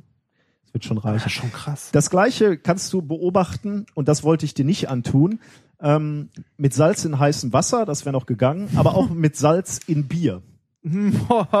Ich hatte kurz Boah. überlegt, nachdem ich dir hier schon mal gefrorenes Bier Ja. kredenzt hätte, dir vielleicht auch äh, in diesem Fall mal Bier mit Salz zu kredenzen, aber das, das habe ich dir erspart. Also nochmal, um das noch einmal ganz kurz für die Zuschauer, äh, Zuschauer, Zuhörer, äh, weil das ist so was Typisches, was ich auf jeden Fall nachmachen wollen würde, wenn ich morgen äh, irgendwie äh, sitze und da meinen Senseo-Kaffee mit Schaum habe und da den Schaum reinrühre oder so. Äh, man hat quasi eine, ein Heißgetränk, äh, wo man Schaum oben ein bisschen drauf hat, rührt den rein und dann klopft man in der Mitte der Tasse so auf den Boden, ne? Einfach. Mhm. Das ist krass. Cool. Jetzt, jetzt hören wir also einen Ton, der höher wird. Ne? Ja. To- Ton, der höher wird. Äh, Physiker sprechen dann von Frequenzen. Genau, wollte gerade sagen, höhere Frequenz. Genau. Das heißt, da schwingt irgendwas schneller als vorher. Also bleiben wir erstmal bei der Frequenz. Offensichtlich ähm, haben wir äh, haben wir es mit einem Ton zu tun, dessen Frequenz zunimmt. Ähm, wir müssen, also was eigentlich nicht so unser Stil ist, wir versuchen nach Möglichkeit ähm, Formeln zu vermeiden, aber in diesem Fall müssen wir uns kurz äh, erinnern, ähm, wie sich die Frequenz berechnet oder wie wie wie sich äh, Wellenlängen mit oder oder Schallgeschwindigkeiten ähm, äh, oder Frequenzen über Schallgeschwindigkeit und Wellenlängen berechnen. Die Formel dazu ist die Frequenz ist gleich die Schallgeschwindigkeit geteilt durch die Wellenlänge. Also eine relativ einfache Formel. Drei Sachen. Frequenz ist gleich Schallgeschwindigkeit durch Wellenlänge. Wobei das schon wieder ein Bruch, ne? Das wird schon haarig. Jetzt könnte man natürlich sagen, ja Moment, Schallgeschwindigkeit, ist die denn nicht immer gleich? Nein, ist sie nicht. Das hängt stark von dem Medium ab, äh, was wir Richtig. be betrachten. Ähm, in Luft beispielsweise ist die Schallgeschwindigkeit mit 300, über den Daumen, 340 Meter pro Sekunde relativ langsam bei 20 Grad. Mhm. Ähm, Im Cappuccino oder sind wir ehrlich, in Wasser. Ja, wollte gerade sagen, es schmeckt auch eher nach Wasser mit einem Schuss Zucker. Äh, in Wasser ähm, liegt die Schallgeschwindigkeit bei 1500 Metern pro Sekunde. Also schon deutlich höher. Ja, Ähm, das Fünffache mal locker, ne? Knapp. genau, ja. Fünffach. Ja, etwa. Ja. Also Ja, ja von den aber- 40 ja. mal abgesehen, da. Das, Jetzt rühren wir in die Luft oder jetzt rühren wir Luft in die Tasse oder in das Getränk. Dadurch nimmt die Schallgeschwindigkeit ab ah, und der Ton wird tiefer. Danach geht die Luft, steigt die Luft natürlich wieder nach oben. ja. Ähm, das Medium wird wieder mehr wie Wasser und die Schallgeschwindigkeit nimmt wieder zu und der Ton wird höher. Ähm, Klingt ziemlich einleuchtend. Ja, das klingt einleuchtend. Das ist aber nicht zwangsläufig so. Ähm, das, äh, wir, wir müssen noch eine Randbedingung festmachen. Schön hätte ich jetzt auch gefunden, ja, klingt einleuchtend, äh, Ist ist, es aber aber. falsch, ne? Doch in gewisser Weise ist es das schon, aber wir müssen noch eine Randbedingung machen, weil es ist nicht immer so, wir hatten, haben ja jetzt gerade die, diese Formel gesehen oder, oder gehört, Frequenz ist gleich Schallgeschwindigkeit du- durch Wellenlänge. Es ist nicht immer so, dass die Frequenz zwingend sich ändert, wenn sich die Schallgeschwindigkeit ändert. Ähm, das kann man wiederum bei einem, mit einem Experiment feststellen, wenn wir beide jetzt in einem Swimmingpool wären und wir wären beide unter Wasser und ich würde dich unter Wasser anschreien, so wie Ja. ich es also hier normalerweise an Luft tue, ähm, dann würdest du nicht merken, dass der Schrei seine Frequenz und damit die Tonhöhe ähm, ändert. Ich, ich hätte immer noch die gleiche Tonhöhe wie, wie jetzt hier an Luft. Ähm, der Grund ist, ähm, dass sich, ähm, wenn ich unter Wasser schrei, gleich mit der Schallgeschwindigkeit, die sich natürlich im Wasser ändert, auch die Wellenlänge des Schalls ändert. Das ist allerdings, und zwar im gleichen Maße, deswegen bleibt die Frequenz gleich. Das ist allerdings hier bei diesem Experiment mit der Tasse nicht der Fall. Warum? Weil wir es hier mit stehenden Wellen zu tun haben. Ah. Die Welle, die Welle, die wir hier hören, die Schallwelle, die kann keine andere Wellenlänge einnehmen als eine stehende Welle in der Tasse. Das heißt also Wellen, ähm, Das heißt, wie jetzt in meiner in meiner runden Tasse, äh, okay, äh, da wurde man als Physikstudent lange mit gequält, hat man quasi, kann man sich das vorstellen, wie eine Membran, die Ja. da drin ist und auf der halt verschiedene Moden, aber also schon verschiedene stehende Wellen äh, sich breit machen können, aber äh, halt immer nur gewisse Wellenlängen, die Ja. halt da reinpassen, um halt äh, an den Rändern halt Knoten Genau, zu ja. bilden, zum Beispiel. Und deswegen, weil sich die Wellenlängen nicht ändern können, weil die durch die Tassenwände festgelegt sind, Mhm. ändert sich durch die Änderung der Schallgeschwindigkeit auch die Tonhöhe. Hm, Da fällt mir ein, schön, ein schöner Satz ein, den ich gestern gelesen habe. Sachen, die ein Physikstudent nie sagen würde. Äh, dieses System kann man nicht mit einem harmonischen Oszillator nähern. Das ist jetzt, äh, das verstehen nur. ja, das verstehen nur wenige Leute, aber das ist mir gerade egal. Ich fand den sehr schön. Jetzt äh, haben wir im Grunde genommen das Experiment verstanden. Eine, eine Ja. Sache noch, äh, so, so weit dachte ich, ja, Muss das eine heiße Flüssigkeit sein?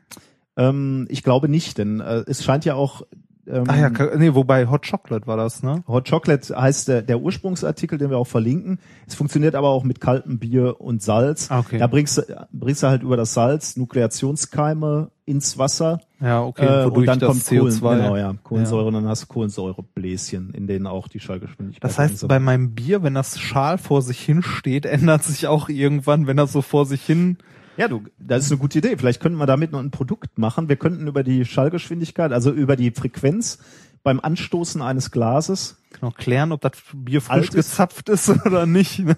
das, das könnte ein äh, Produkt sein. Ja, sehr schön. Ja, eine, eine Anwendung. Ja, wir machen uns jetzt drüber lustig, warte ein halbes Jahr und du siehst irgendwo Werbung dafür und ärgerst dich. Wir müssen noch einmal zurück zu dem Experiment, weil das Ja. Schöne an den Experimenten, die wir hier machen, ist, ähm, dass ich äh, immer am äh, meisten lerne, habe ich den Eindruck. Ähm, man, äh, also dies, dieses, diesen, ich, ich kannte den Effekt schon und ich hätte erwartet, dass ungefähr so die Erklärung lautet.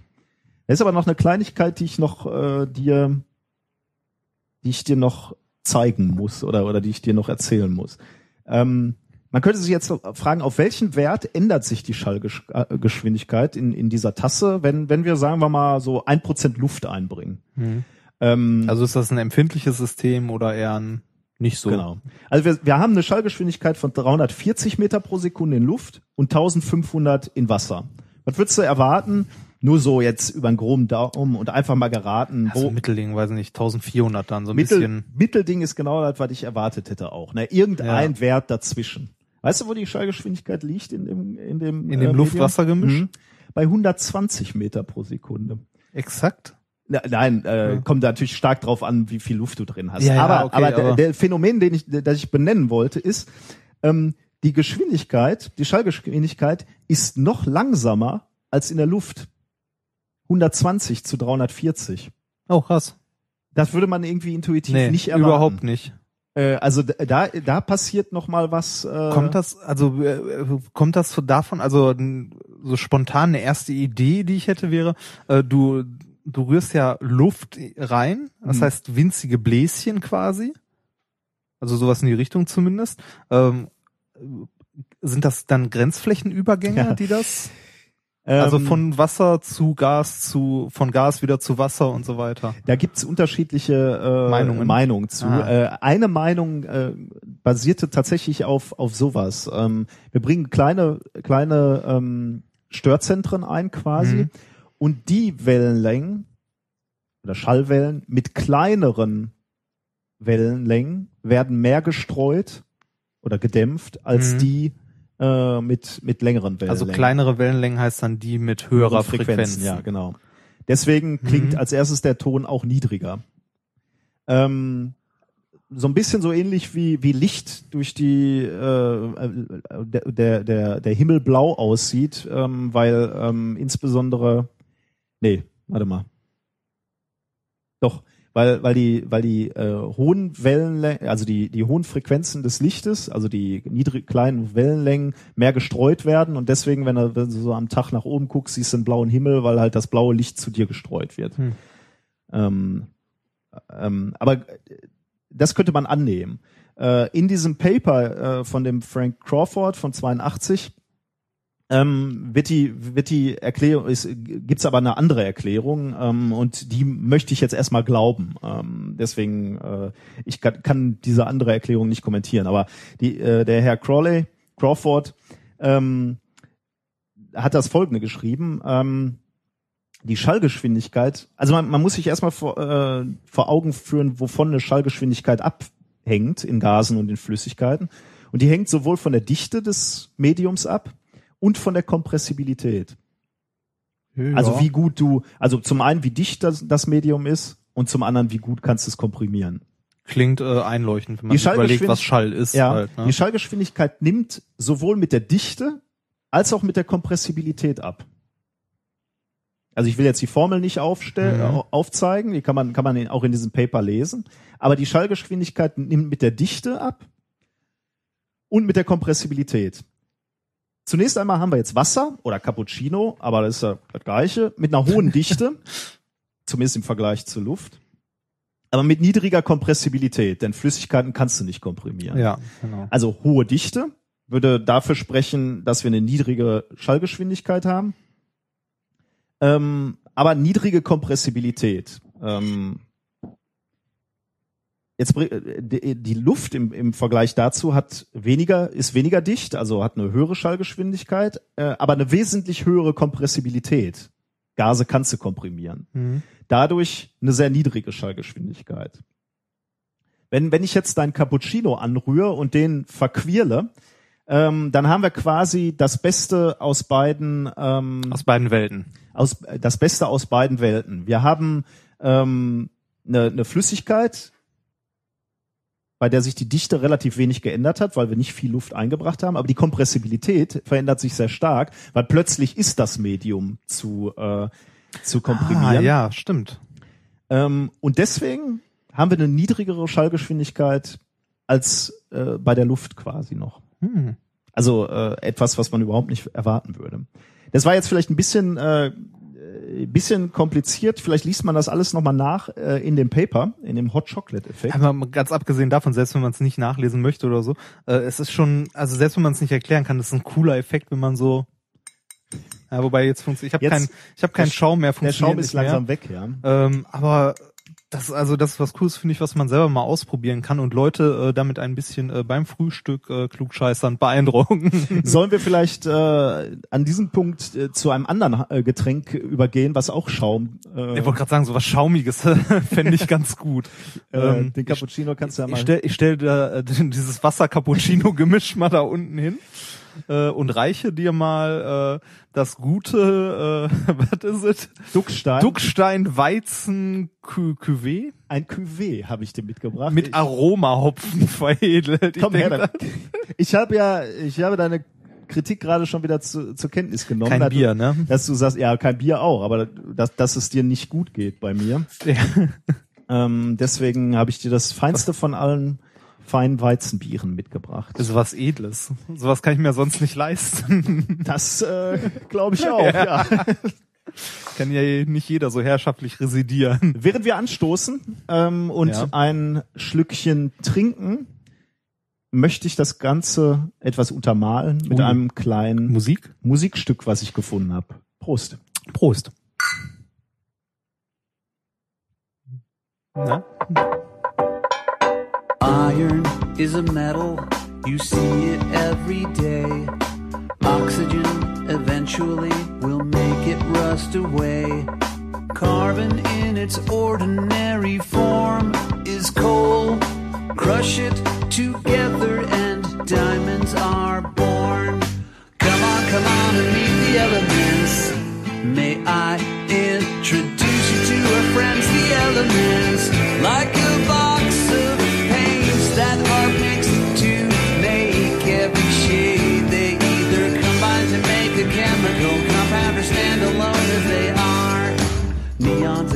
Lights up the sign for a pizza place.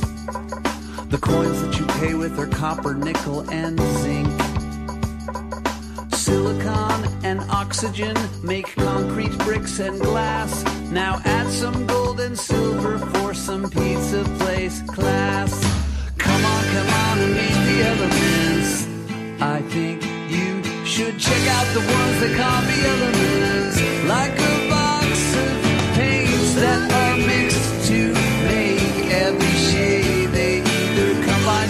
a chemical compound or stand alone as they are. Team up with other elements, making compounds when they combine. Or make up a simple element formed out of atoms of the one kind.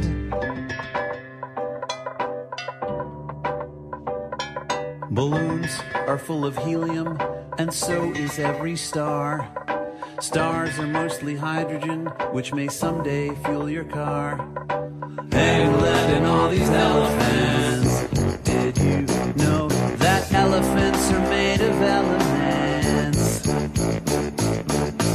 Are mostly made of four elements, and every living thing is mostly made of four elements. Plants, bugs, birds, fish, bacteria, and man are mostly carbon, hydrogen, nitrogen, and oxygen.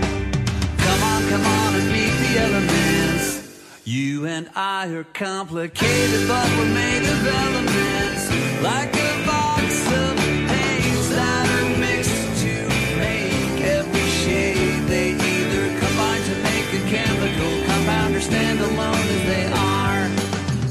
with other elements, making compounds when they combine. Or make up a simple element formed out of atoms of the one kind. Come on, come on and meet the elements. Check out the ones that call the elements.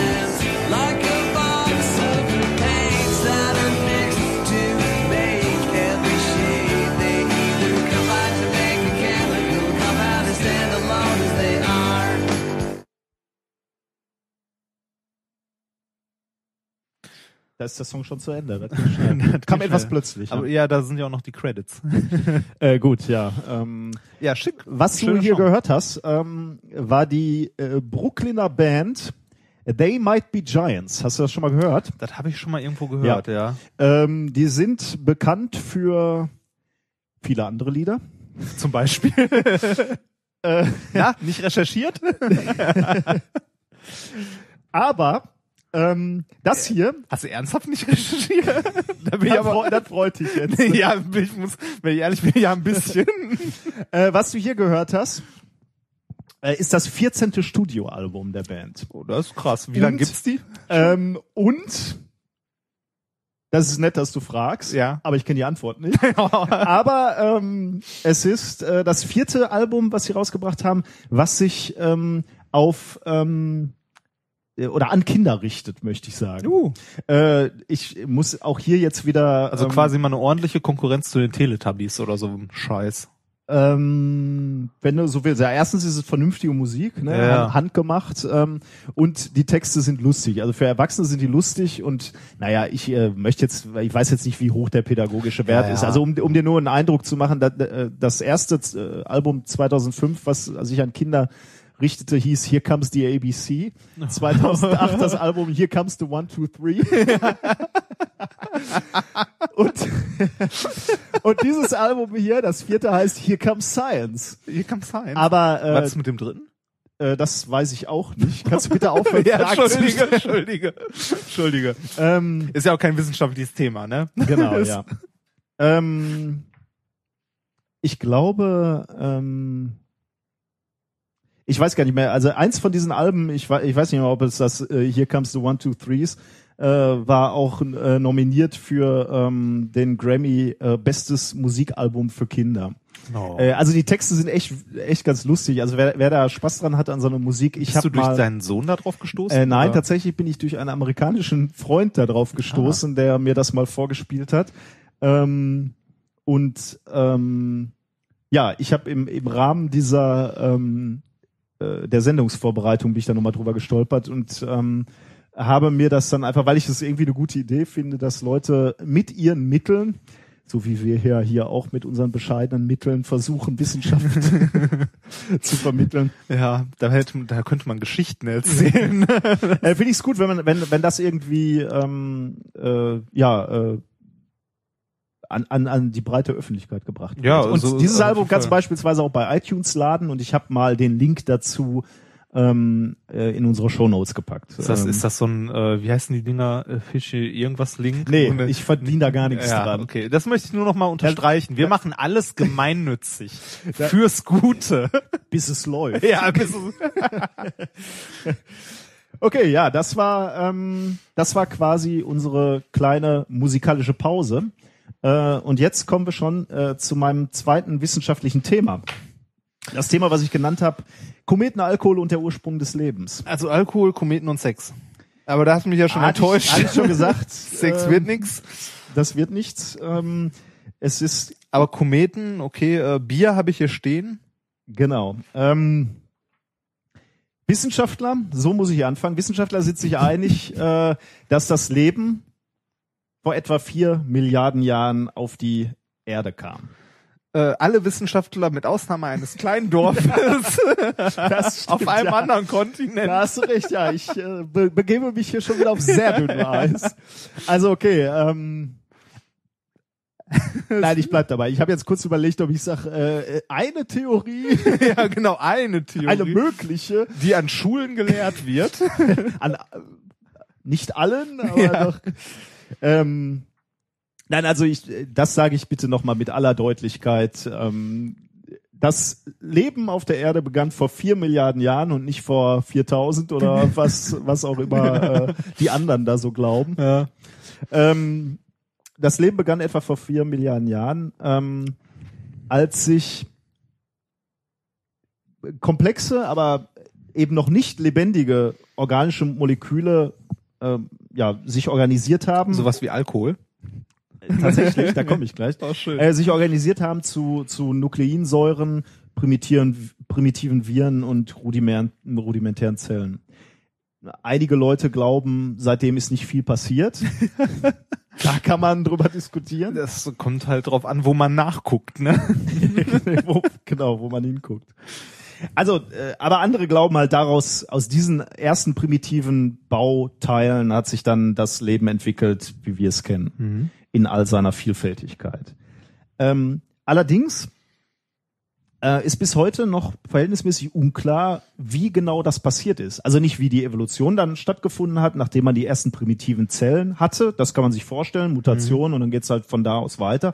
Aber tatsächlich ist schon die Frage, äh, woher kamen die ersten primitiven Zellen oder die, die ersten komplexeren organischen Moleküle, aus denen das Leben sich gebildet hat. Siehst du, und deshalb gibt's da diese andere Theorie. Wo man sich die Fragen nicht stellen ja, muss, genau. ne? Wo die Fragen einfach nicht gestellt werden. Ähm, ja, sollen wir sowas bei der äh, Begründung belassen oder möchtest du, möchtest du eine wissenschaftliche Begründung hören? Zu was? Zu, Äh, Zum, zum Ursprung des Lebens. Also wir können ja auch, wenn, wenn du, ja, so, ähm, wenn du der, wenn der, du dem Kreationismus äh, zugetragen, all- allerdings wird dann hier eine Position frei. Gibt's da draußen irgendjemanden, der Lust hat, über Wissenschaft zu podcasten? also ich finde, man muss ja jede Meinung einmal äh, gehört haben. So, ich mach dich hier mal aus. Ja.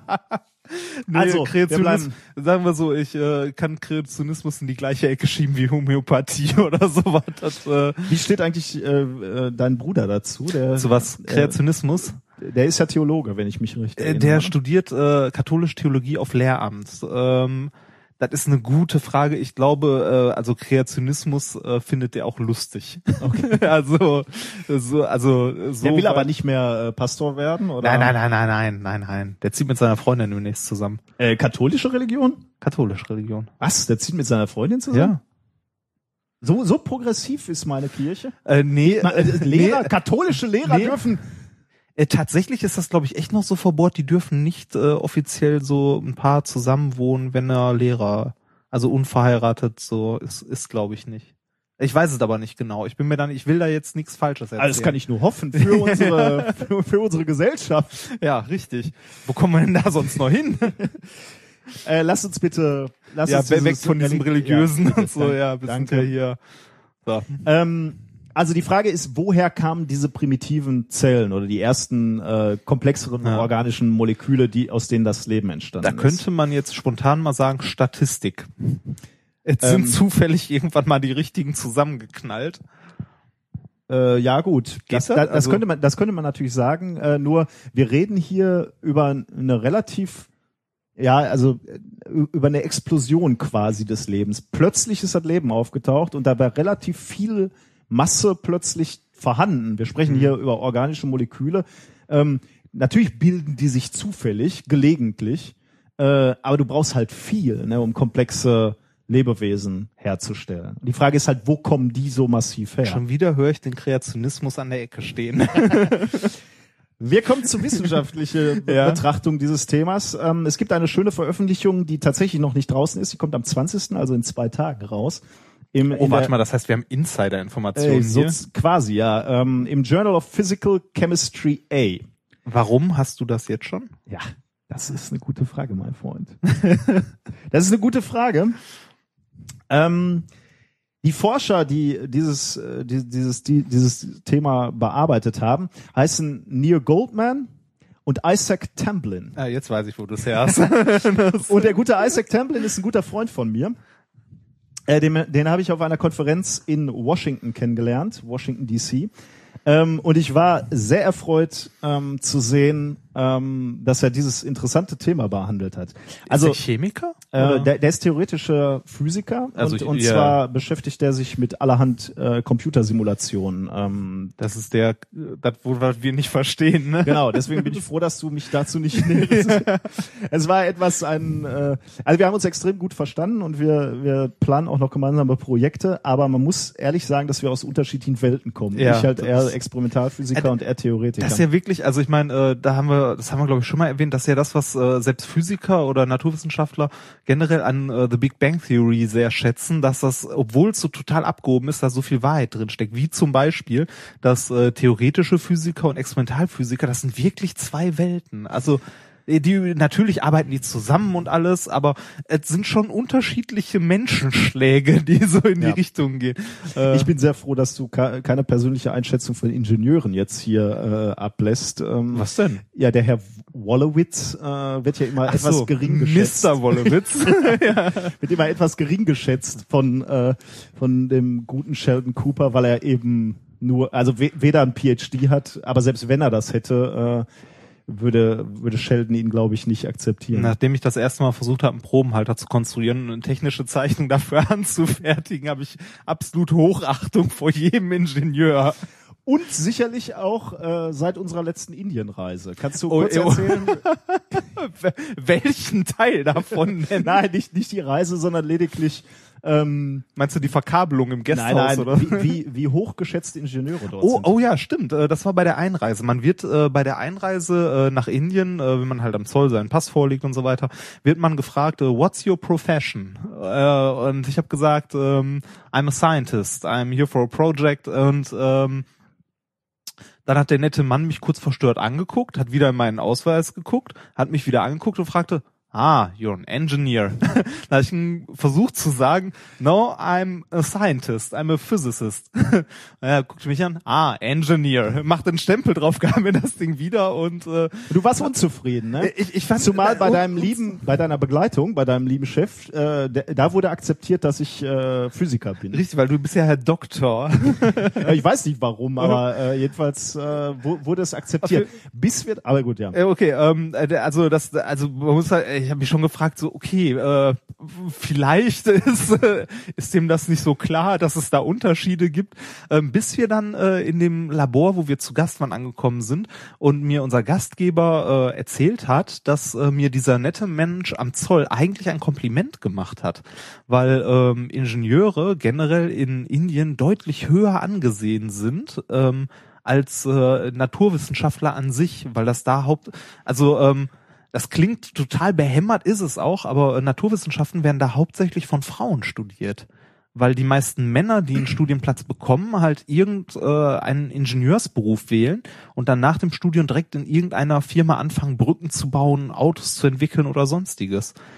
Wobei, also ich meine, man kann es verstehen. Ne? Ingenieure äh, machen wenigstens was Anständiges. Also Ja. ich meine, was soll Indien mit äh, Physikern, mit, ja. mit Physikern? Also Die bauen ähm, doch gerade so einen Atomreaktor, oder? ach, da könnte ich jetzt wieder eine Geschichte. Ja, äh, okay. Nee, äh, ja, aber äh, kann ich kann ich gut verstehen. Also äh, ich meine, wir wir haben ja viel gesehen, es wird viel gebaut, also es ist eine aufstrebende äh, Nation sozusagen. Ähm, äh, so Ingenieure werden ja wirklich händeringend gebraucht überall. Das ist Gut, äh, wir Genug geraten dazu. ein wenig ins Plaudern. Ein wenig, äh, ja. Wir müssen zurückkommen zu meinem. das liegt ähm, am Bier. Das könnte sein, ja. Wir müssen zum ähm, zum wissenschaftlichen Teil zurückkommen. Ähm, also ich, ich muss, ich, ich sag's nochmal, wo kommen die ähm, komplexen Moleküle her? Und mein lieber Freund äh, Isaac hat da eine mögliche Antwort gefunden. Ähm, es gibt schon, schon lange die Annahme, dass die molekularen Bausteine, also das, woraus dann irgendwann komplexere Sachen entstanden sind, äh, mit Kometen auf die Erde gekommen Ah, sind. ja. Ähm, wir, wir wissen aus Messungen ähm, und äh, Das also, heißt, wir sind selber alle Aliens sozusagen. ähm, ja, äh, in, also äh, ich wollte jetzt gerade fast dieses, äh, wir sind ja alle Sternstaub. Ne? Ja. Okay, schlechte Überleitungen sind heute meine Sache, aber du bist mit den ganz schlechten Zitaten dabei.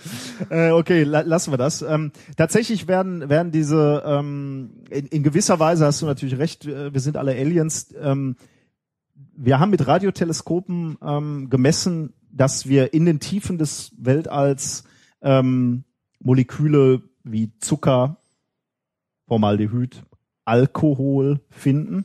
Hm. Da kommen wir da wieder deinen deinen Interessen etwas näher. Also die, die schwirren da draußen rum. Die kommen jetzt als Passagiere auf Kometen, die hauptsächlich aus Wasser bestehen, ähm, auf die Erde. Also die können Also so, so Eisbrocken. genau Eisbrocken und die sammeln halt halt diesen gesamten Staub und und diese ganzen Moleküle im Weltraum auf, kommen kommen dann bei uns an, donnern auf die Oberfläche und bringen das als Passagiere quasi mit. Ähm, das passierte insbesondere, also man, um, wenn man sich jetzt anguckt, wie viel Wasser wir auf der Oberfläche haben und wie viel Moleküle, aus denen dann Leben entstanden ist, ähm, braucht man relativ viele Kometen, um diese Mengen äh, gebracht zu haben.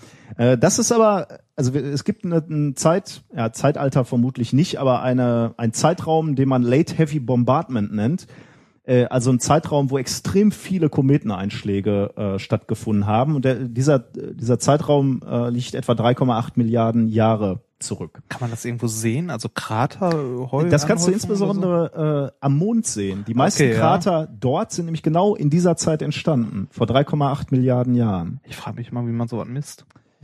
Ähm, gute Frage, ja. Also äh, ich meine, die, die, diese ganze äh, äh, diese ganze Altersbestimmung des Weltalls, wie lange die Erde existiert und so weiter, das hat man ja hauptsächlich, wenn ich mich nicht irre, macht man das durch Rotverschiebung in irgendwelchen weit entfernten Sternen, Ausdehnung des Universums und so. Also aber Äh, dann bei dem Mond zu sagen, wann da Krater entstanden sind, das ist äh, ich meine, okay, der Fehlerbalken ist bei ein paar Millionen Jahren oder Milliarden Jahren natürlich auch riesengroß, aber äh, trotzdem, man kann zumindest wahrscheinlich dann wirklich grob eine Zeit einschätzen, was schon faszinierend ist. offensichtlich. Ja. Ja. Ähm, ja, weiter? Das einzige Problem, was du jetzt hast, also okay, wir sagen vor 3,8 Milliarden Jahre donnerten hier massiv Wasser, gefrorene Wasserklumpen auf die Oberfläche, die, ähm, die als Fracht auch noch diese Moleküle, diese einfachen Moleküle gebracht haben, aus denen dann nachher das Leben wurde. Ja. Ähm, das einzige Problem ist, wenn so ein Komet auf die Oberfläche donnert, dann explodiert der regelrecht. Ja. Und im Zuge dieser Explosion verbrennen alle organischen Ich wollte Verbindungen. gerade sagen, der verdampft doch schon, wenn er in die Atmosphäre reinrauscht. Ne? Also alles, was du da organisch dabei hast, verbrennt, geht kaputt. Auf jeden Fall, egal wie dick das Ja. Ding ist und groß. Äh, Genau, auf, auf jeden Fall eben nicht, denn mein guter Freund Isaac und sein Kollege Mr. Goldman, die haben jetzt offensichtlich, ähm, oder die, die haben etwas gerechnet, also die haben, wie gesagt, sind Computer-Simulanten, äh, die haben Simulationen gemacht und haben errechnet, dass ähm, wenn diese Kometen in einem gewissen Winkel auf die Erde auftreten, treffen, ähm, die Bedingungen nicht so feindlich sind, dass die Moleküle zerstört werden, sondern ganz im Gegenteil, die Bedingungen derart sind, dass sich sogar noch komplexere Moleküle bilden können bei diesem Einschlag. Das heißt, aus diesen sehr einfachen Bausteinen, die aufgesammelt wurden im Weltraum, werden, werden während des Einschlages komplexere Moleküle, die dann ja quasi auf der Erde landen und dort als Bausteine, als komplexere Bausteine zur Verfügung stehen, um, um im Nachhinein daraus Leben, Zellen, Viren zu schaffen. Also kann man sich quasi vorstellen, dieser Meteor Meteoritenregen war dann quasi so der Ursprung des Lebens. ähm, Oder so der Startschuss. Ja, genau. Also äh, es also genau, äh, das ist jetzt genau die Frage. Ist das die einzige? Äh, ist das der der Pfad, den den das Leben gehen musste? Musste das passieren? Und da sind sie natürlich zurückhaltend, weil das ich meine, die haben eine Simulation gemacht. Äh, Ja, das, äh, da, da, das wäre ein bisschen äh, weit hergeholt. Das behaupten sie auch nicht. Ähm, äh, ich habe tatsächlich äh, kurz mit, mit dem Isaac sprechen können und er sagt, äh, das ist eine Möglichkeit, ein Pfad, wie, wie Leben oder komplexere Moleküle entstanden äh, Sein könnten. sein könnten, aber ni mitnichten der einzige, ist eine Möglichkeit.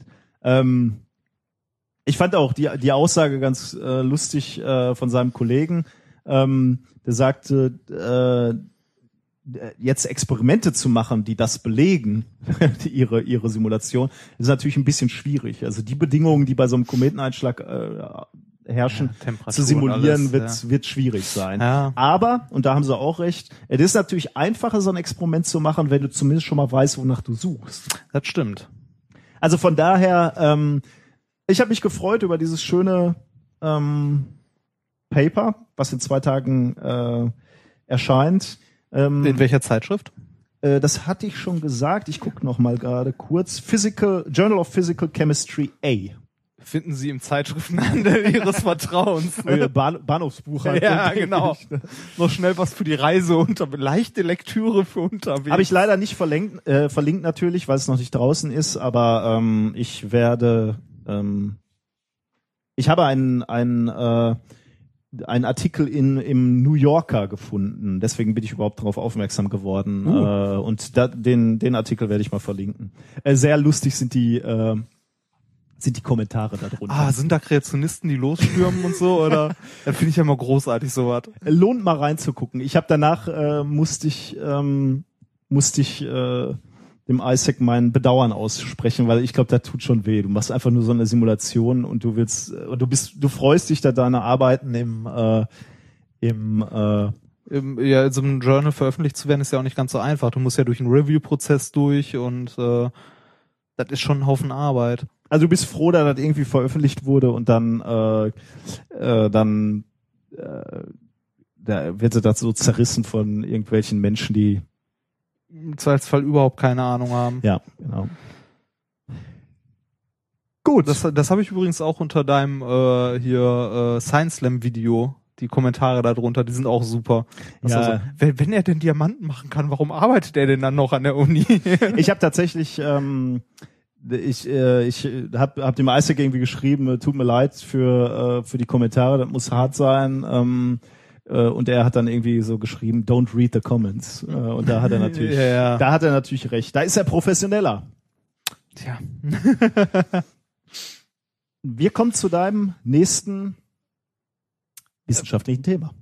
Jo, ähm, auch hochprofessionell vorbereitet. Äh, ich muss dazu sagen, ähm, ich habe äh, da auch äh, mal einen Blick ins Paper geworfen. Ähm, ich habe erst einen populärwissenschaftlichen Artikel dazu gefunden, fand das Thema interessant und äh, um sich jetzt äh, in das Thema richtig einzuarbeiten, hätte ich äh, da doch deutlich mehr Zeit investieren müssen. Aber äh, ich kann trotzdem was zu erzählen und meine Hoffnung ist auch, dass du mir noch was dazu erzählen kannst, Äh, weil du sowas Ähnliches ähm, oder äh, wa- was heißt du, weil wir hier sowas ähnliches vorhaben. Okay. Also zumindest was, was in die Richtung geht.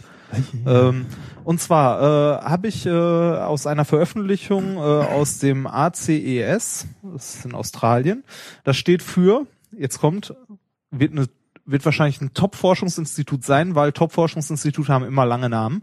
Australian Research Council Center of Excellence for Electronic, äh, Electromaterial Science. Das ist schmissig. das hat was, ne? Und zwar, ähm, da äh, gibt's einen gewissen Professor Yun Chen äh, und einen Professor äh, Gary Siever, nee, äh, Swiegers heißt er. Ähm, und äh, die haben ähm, sich vorgenommen, ähm, aus Meerwasser Wasserstoff zu gewinnen. Ich meine, ähm, kennt ja, weiß ich nicht, viele Leute kennen das noch aus dem Chemieunterricht oder aus irgendwelchen kleinen, äh, da gibt's übrigens auch schöne Shiner-Gadgets zu, vielleicht kaufe ich dir davon mal eins. Ähm, kennt das, wenn man ähm, Wasser hat, Strom, also eine Spannung anlegt, dann ähm, findet äh, eine chemische Reaktion statt und wir trennen, also wir oxidieren das Wasser quasi, wir trennen äh, das, äh, den Sauerstoff von dem äh, vom Wasserstoff und generieren quasi Wasserstoff und Sauerstoff. Ähm, was eine, eine schöne Sache ist, prinzipiell ähm, könnte man mit destilliertem Wasser funktioniert auch super, äh, hat man nur selten zur Hand äh, und interessant wäre es, wenn man sowas mit Meerwasser machen könnte, um Wasserstoff zu generieren. Äh, das Problem bei Meerwasser ist, da ist ja noch jede Menge anderer Kram drin.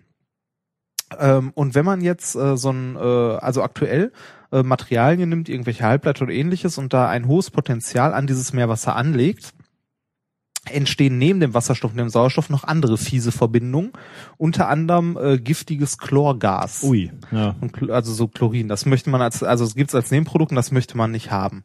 Jetzt gibt es etwas, äh, das äh, nennt sich ähm, die äh, ja, fotogestützte, ähm, also fotogestützte Synthese, äh, nicht Synthese, äh, Aufspaltung von Wasser halt in Wasserstoff und Sauerstoff. Okay. Das heißt, äh, man nimmt sich ein, äh, also es gibt's heute schon ähm, jetzt nicht kommerziell erhältlich, aber äh, da gibt's diverse Paper zu. Man nimmt sich ein halbleitendes Material äh, und äh, durch die ähm, äh, also ähnlich wie eine, wie eine Solarzelle oder sowas in die Richtung. Ähm, durch die Lichteinstrahlung wird eine Spannung generiert und äh, an diesem Spannungsabfall wird dann halt äh, Wasserstoff und Sauerstoff erzeugt. Sowas ähnliches wollten wir ja zum Beispiel mit Nanopartikeln machen, wenn ich mich nicht irre, oder? So in die Richtung. Das ist richtig, ja. Genau, das machen wir in einem Projekt gerade mit Titandioxidpartikeln, ja. Das sind die halbleitenden Partikel, ja. Genau. Und ähm, das ist halt äh, ein ähm, Metalloxid, Mhm. das da benutzt wird. Und da gibt's heutzutage schon mehrere Materialien, mit denen das funktioniert. Äh, das Problem bei diesen Materialien ist nur, ähm, dass äh, da halt häufig, äh, wie hier in diesem Paper beschrieben, halt auch Chlorgas entsteht, wenn man das aus Meerwasser macht. Okay. Und äh, die Menschen hier sind, das sind äh, Chemiker, das ist auch in äh, Chemical Review Letters oder so erschienen, äh, können wir verlinken. Äh, zumindest das Abstract, der Rest ist wieder hinter einer Paywall. Ähm, aber kann man zumindest mal das Abstract lesen. Die haben äh, ein äh, künstliches äh, Chlorophyll, also so ein Farbstoff, wie der auch in Pflanzen vorkommt, äh, auf ein leitendes äh, Polymer, also auf ein Plastik aufgebracht und ähm, benutzen das als äh, Katalysator, um ähm, halt in diesen, also es sind leitende Plastik, also es ist kein normales Plastik, sondern es ist äh, auch ein, ich weiß gar nicht, dotiert ist da das falsche Wort. Es ist halt auch mit verschiedenen äh, Elementen vermengt, so dass es halbleitend ist, ein halbleitendes Plastik quasi.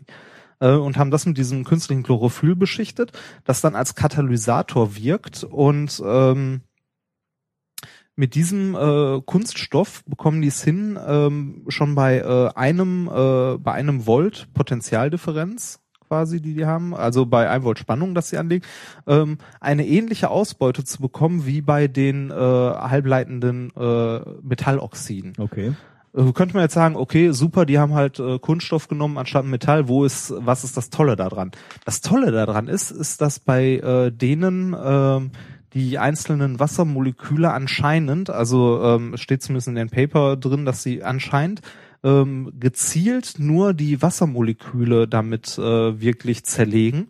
Und es ähm, entsteht kein äh, Chlorgas oder ähnliche Nebenprodukte dabei, sondern die haben eine selektive äh, Separation dieser Moleküle durch diesen Farbstoff, den die aufgebracht haben und erreichen, äh, wie gesagt, damit ähnliche Werte wie mit den halbleitenden Metallen und ähm, das Ganze ohne Chlorgas zu erzeugen, würde man sagen, ist auch schon ganz nett, äh, ist prinzipiell schon mal für eine technische Anwendung schöner, weil man kein Chlorgas mit äh, hat. Das Zeug hat aber noch mehr Vorteile. Das Zeug ist ähm, extrem flexibel, weil es ein Kunststoff ist.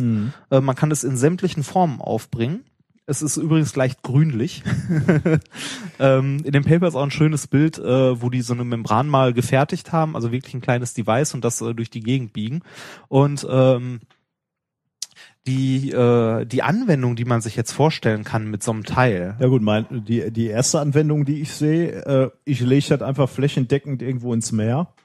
Ähm, Sonne habe ich da, richtig, Wasser habe ich da und ich erzeuge für Nöppes Wasserstoff. Wasserstoff. Und zwar äh, dann halt flächig auch in großen Mengen. Das Und Schöne- Wasserstoff heißt ähm, als als äh, als Energieträger. Man Genau. kann dann äh, Wasserstoff nehmen und damit äh, ja Autos antreiben quasi oder. Oder okay, Wasserstoffturbine wird ja auch dran gearbeitet, sowas zu entwickeln. Also eine Turbine, die mit Wasserstoff betrieben werden kann. Ich meine, ich würde mein ganzes, äh, im Grunde genommen würde ich mein Boot schon mal damit auskleiden. Äh, Ja, ja genau. Das, das, das ist halt das Schöne. Das ist ein Kunststoff, den kann man überall drauf schichten. Ja. Und das Zeug ist billig wie sonst was. Mhm. Also im Gegensatz zu jetzt äh, halbleitenden äh, Metallen, äh, Titan ist jetzt nicht gerade unbedingt Mhm. billig. Äh, Und ich weiß noch was. ja, Wir haben ja das Problem, äh, dass der Meeresspiegel ansteigt. ja. Äh, und das, das heißt, äh, wir können damit äh, Ja, genau. Das. Meeresspiegel Spiegel, äh, dagegen ankämpfen, indem wir äh, das, das Meerwasser, was da ansteigt, zersetzen Weg, ja.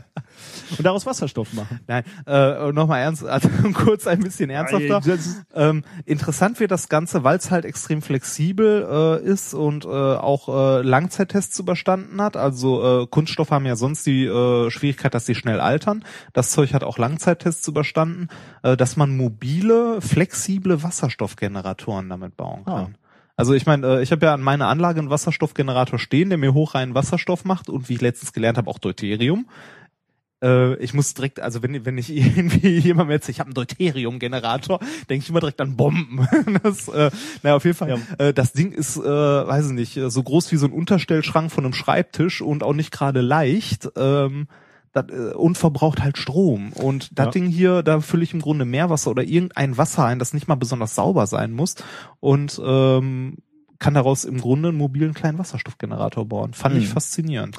Ist natürlich noch lange weg von Marktreife, aber das Ja. ist in der Physik ja recht häufig. Wahrscheinlich machen die gerade Quadratzentimeter davon, oder? Äh, Also das, äh, äh, das Device, was ich gesehen habe, was du so in der Hand hatte, war schon so Handteller groß. Ja, ja. Das ist schon nicht übel.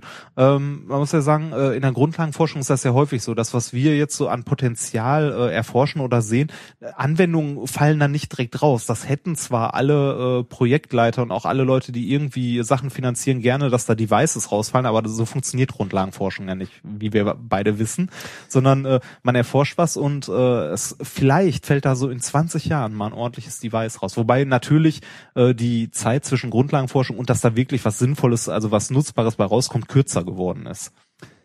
Ähm, Aber- ja, worüber man diskutieren kann, ob das gut ist. Ja, genau, ob, das ist äh, auch eine gute Frage, ob das gut ist, weil man hat halt einen ordentlichen Druck, ne? Muss was äh, bei rumkommen. Ver- ähm, wiss- äh, also nicht nur wissenschaftlich verwertbar, sondern auch wirtschaftlich verwertbar. Ja, und da ist genau die Frage, ob die universitäre Forschung zwingend äh, nutzbar sein muss oder ob, Ja. ob sich ein äh, ob, ob sich ein Land wie Deutschland nicht auch ähm, die zweckfreie Forschung leisten muss als Kulturgut, genauso wie wir uns Kunst leisten. Und so so muss äh, eventuell auch die völlig zweckfreie Forschung ermöglicht werden in Und diesem Land. abgesehen davon, ohne Grundlagenforschung, die jetzt nicht zwingend zweckgebunden ist, äh, gibt es auch irgendwann keine Innovationen mehr.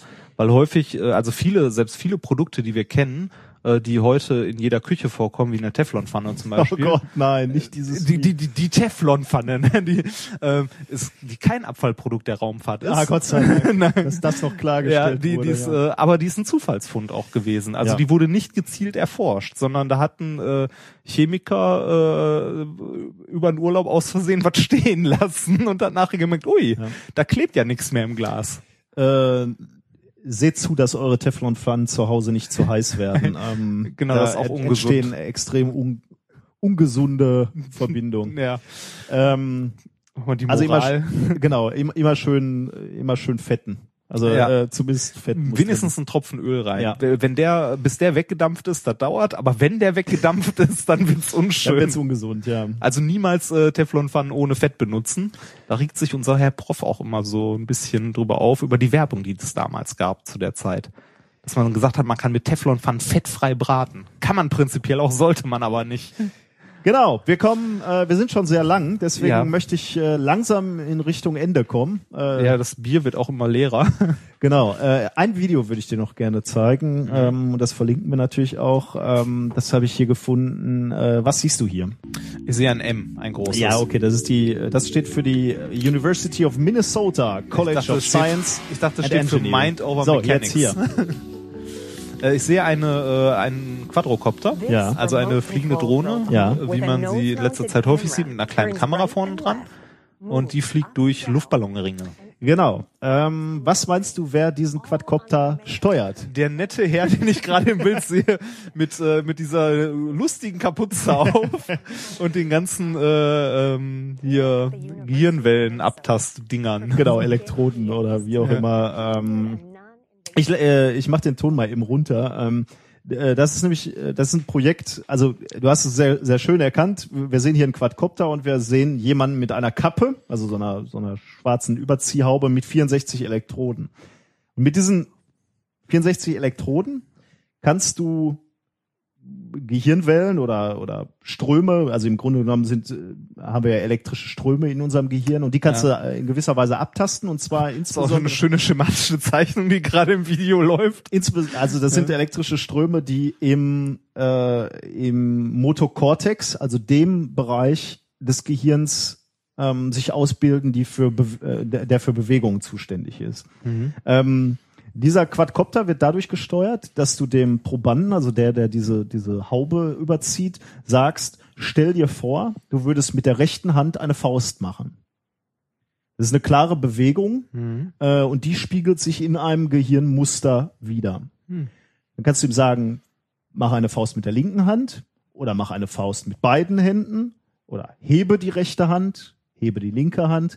Das sind Bewegungen, die können mit dieser, dieser Haube eben gemessen werden. Und über diese Signale wird dieser Quadcopter gesteuert. Ähm, und wie du hier gesehen hast, ähm, wird er relativ präzise gesteuert, nämlich durch, ein, durch relativ große, zugegebenerweise Ringe aus Luftballons, die in einer Sporthalle aufgehängt wurden. Ähm, in dem Fall, also ich, ich würde so schätzen, drei, vier Meter sicherlich Durchmesser. Aber trotzdem, wenn man sich vorstellt, dass der allein durch Gedankenkraft gesteuert wird, ähm, ist das äh, natürlich schon sehr beeindruckend. Der, der Quadcopter selbst äh, empfängt die Signale dann über Wi-Fi. Ja, ja, ist klar. Wireless Also, LAN. Ähm, aber eben gesteuert von Leuten, die äh, nur an Bewegungen denken. Ich finde es immer faszinierend, dass man sowas mit so, ein- so ein paar Elektronen, die man sich über den Kopf zieht, dass man sowas messen kann. Das Ja, finde ich Hammer. Die Ströme sind nicht stark, aber wenn deine Sensoren nur gut genug sind, kannst du eben ähm, Ja, ja. Kannst, kannst du eben doch auslesen, welche Bewegungsmuster da gerade Mhm. abgerufen werden. Ja, interessant. Und ich meine, die, die, die Anwendungen sind natürlich klar. Ne? Leute, die sich nicht mehr bewegen können, die also keinen Joystick in die Hand nehmen können oder die nichts mehr steuern können, könnten Drohnen Ich muss sagen, da höre ich auch wieder das Militär an die Tür klopfen. also. Ja, äh, das möchte ich nicht ganz ausschließen. Ja. Da, äh, Ach was.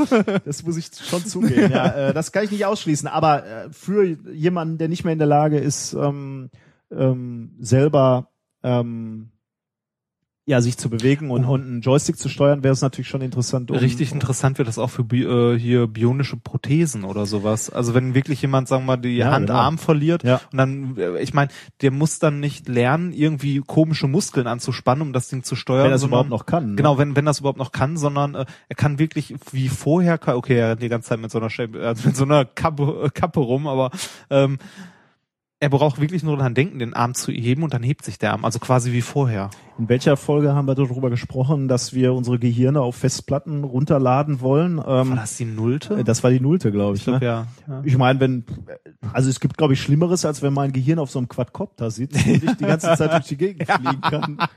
Peter Pan. Äh, aber Gehirn auf einem Quadcopter, mir fällt gerade auf, ähm, äh, äh, Captain Future. Kennst Ja. du nicht? Doch, Hast du nie ge- Captain Future kenne ich, ja. Simon Wright, das lebende Gehirn? Nein, das kenne ich nicht. Ja, genau. Okay. Also äh, mit einer weiteren Enttäuschung Ja. nähert sich diese Sendung äh, dem Ende. Kennst du die Antenne? ja, okay. Hm, schade. äh, hast du noch was mitgebracht? Ähm, äh, oh ja, tatsächlich habe ich diesmal noch was mitgebracht. Erstmal äh, möchte ich einmal kurz noch, um den Sendungsplan gerecht zu werden, äh, einmal noch kurz erwähnen, äh, man findet methodisch inkorrekt diesen wunderschönen Podcast hier natürlich auch in den Social Media äh, Dingern, des, die man heute so kennt. Einmal unsere Website, die ihr ja kennt, methodisch inkorrekt, äh, methodisch-inkorrekt.de und den Twitter-Account von uns. Methodisch inkorrekt ging leider nicht, ist zu lang, deshalb heißt er einfach nur minkorrekt. Also groß, äh, also min, also ja, min korrekt. Ruhig Ähm, mal followen, wir, äh, Und wir unsere Followerzahl hat sich diese Woche schlagartig verdoppelt. genau, es sind jetzt zwei. Ja, tatsächlich, wir, Ja. wir tweeten immer mal, wenn, wenn wir über was Interessantes stolpern, äh, tweeten wir schon mal was äh, Lustiges. Ähm, und nebenbei äh, tweeten wir auch, wenn wir neue Sendungen aufnehmen. Ja, so wie heute zum Beispiel. Genau. Ähm, ja, dann habe ich äh, zum äh, Abschluss noch ein kleines Lied mitgebracht. Och, Äh, du hast wieder, du hast Klavier gespielt. Äh, nein, äh, das möchte ich. Ich dachte, wir- das, das möchte ich uns nicht nochmal antun. Das werde ich uns auch nie wieder antun. Ich Vielleicht, wenn es diesen Podcast so in drei, vier Jahren nochmal gibt und ich dann ordentlich Tetris spielen kann, dann spiele ich das live. Okay, ja. Dann, Aber dann ähm, möchte ich auch noch mal die amerikanische Nationalhymne singen. Ähm, ja, ja. ähm, auch mit äh, ordentlicher Untermalung und dem ganzen äh, drum und dran. Also so mit äh, Band und Wir schauen äh, mal. Ähm, und, okay, ich habe äh, mitgebracht von äh, der gute Mensch heißt Tom Lehrer. Ähm, der macht wissenschaftliche Songs, sehr schöne. Ähm, äh, unter anderem ein Lied, das ich erst hätte gerne vorspielen wollen, das heißt New Math. Okay. Also äh, neues Math. ähm, nein, äh, neue Mathematik. Ähm, und ähm, da äh, erklärt er so ein paar, also in diesem Lied erklärt er ein paar Rechentricks. Aber das muss man sich angucken. Das kann Okay. man, das kann man, also durch Hören, der spricht dabei zu schnell, das kriegt man nicht mit, das muss man sehen. Aber er hat ein anderes schönes Lied, äh, das heißt äh, Tom Lehrers The Elements. Okay. Also äh, die Elemente, passend zu dem Song, den du vorhin hattest für Kinder. Stimmt, ja. Und der ist heute generell eine sehr musikalische Sendung. ja gut, da lässt sich drüber diskutieren. Und es, ja, und es wird stetig besser. Stimmt, Wir sind auch ganz tief eingestiegen. Ähm, ja, äh, das habe ich mitgebracht und würde ich zum Schluss äh, jetzt gleich anschmeißen. Sehr schön, äh, in ja, diesem Sinne würde ich sagen, war schön heute, ein bisschen länger, äh, aber trotzdem okay. länger, ja. Ähm, ja, macht's gut. Bis in zwei Wochen. Bis in zwei Wochen. Tschüss. Ciao.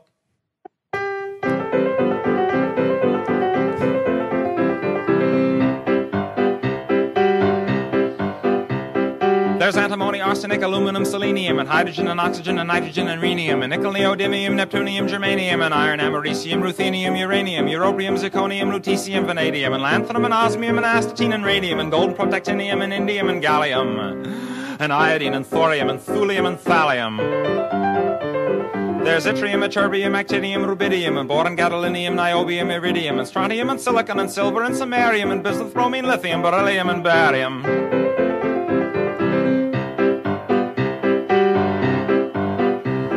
There's holmium and helium and hafnium and erbium and phosphorus and francium and fluorine and terbium and manganese and mercury, molybdenum, magnesium, dysprosium and scandium and cerium and cesium and lead, praseodymium and platinum, and plutonium, palladium, promethium, potassium, polonium and tantalum, technetium, titanium, tellurium and cadmium and calcium and chromium and curium.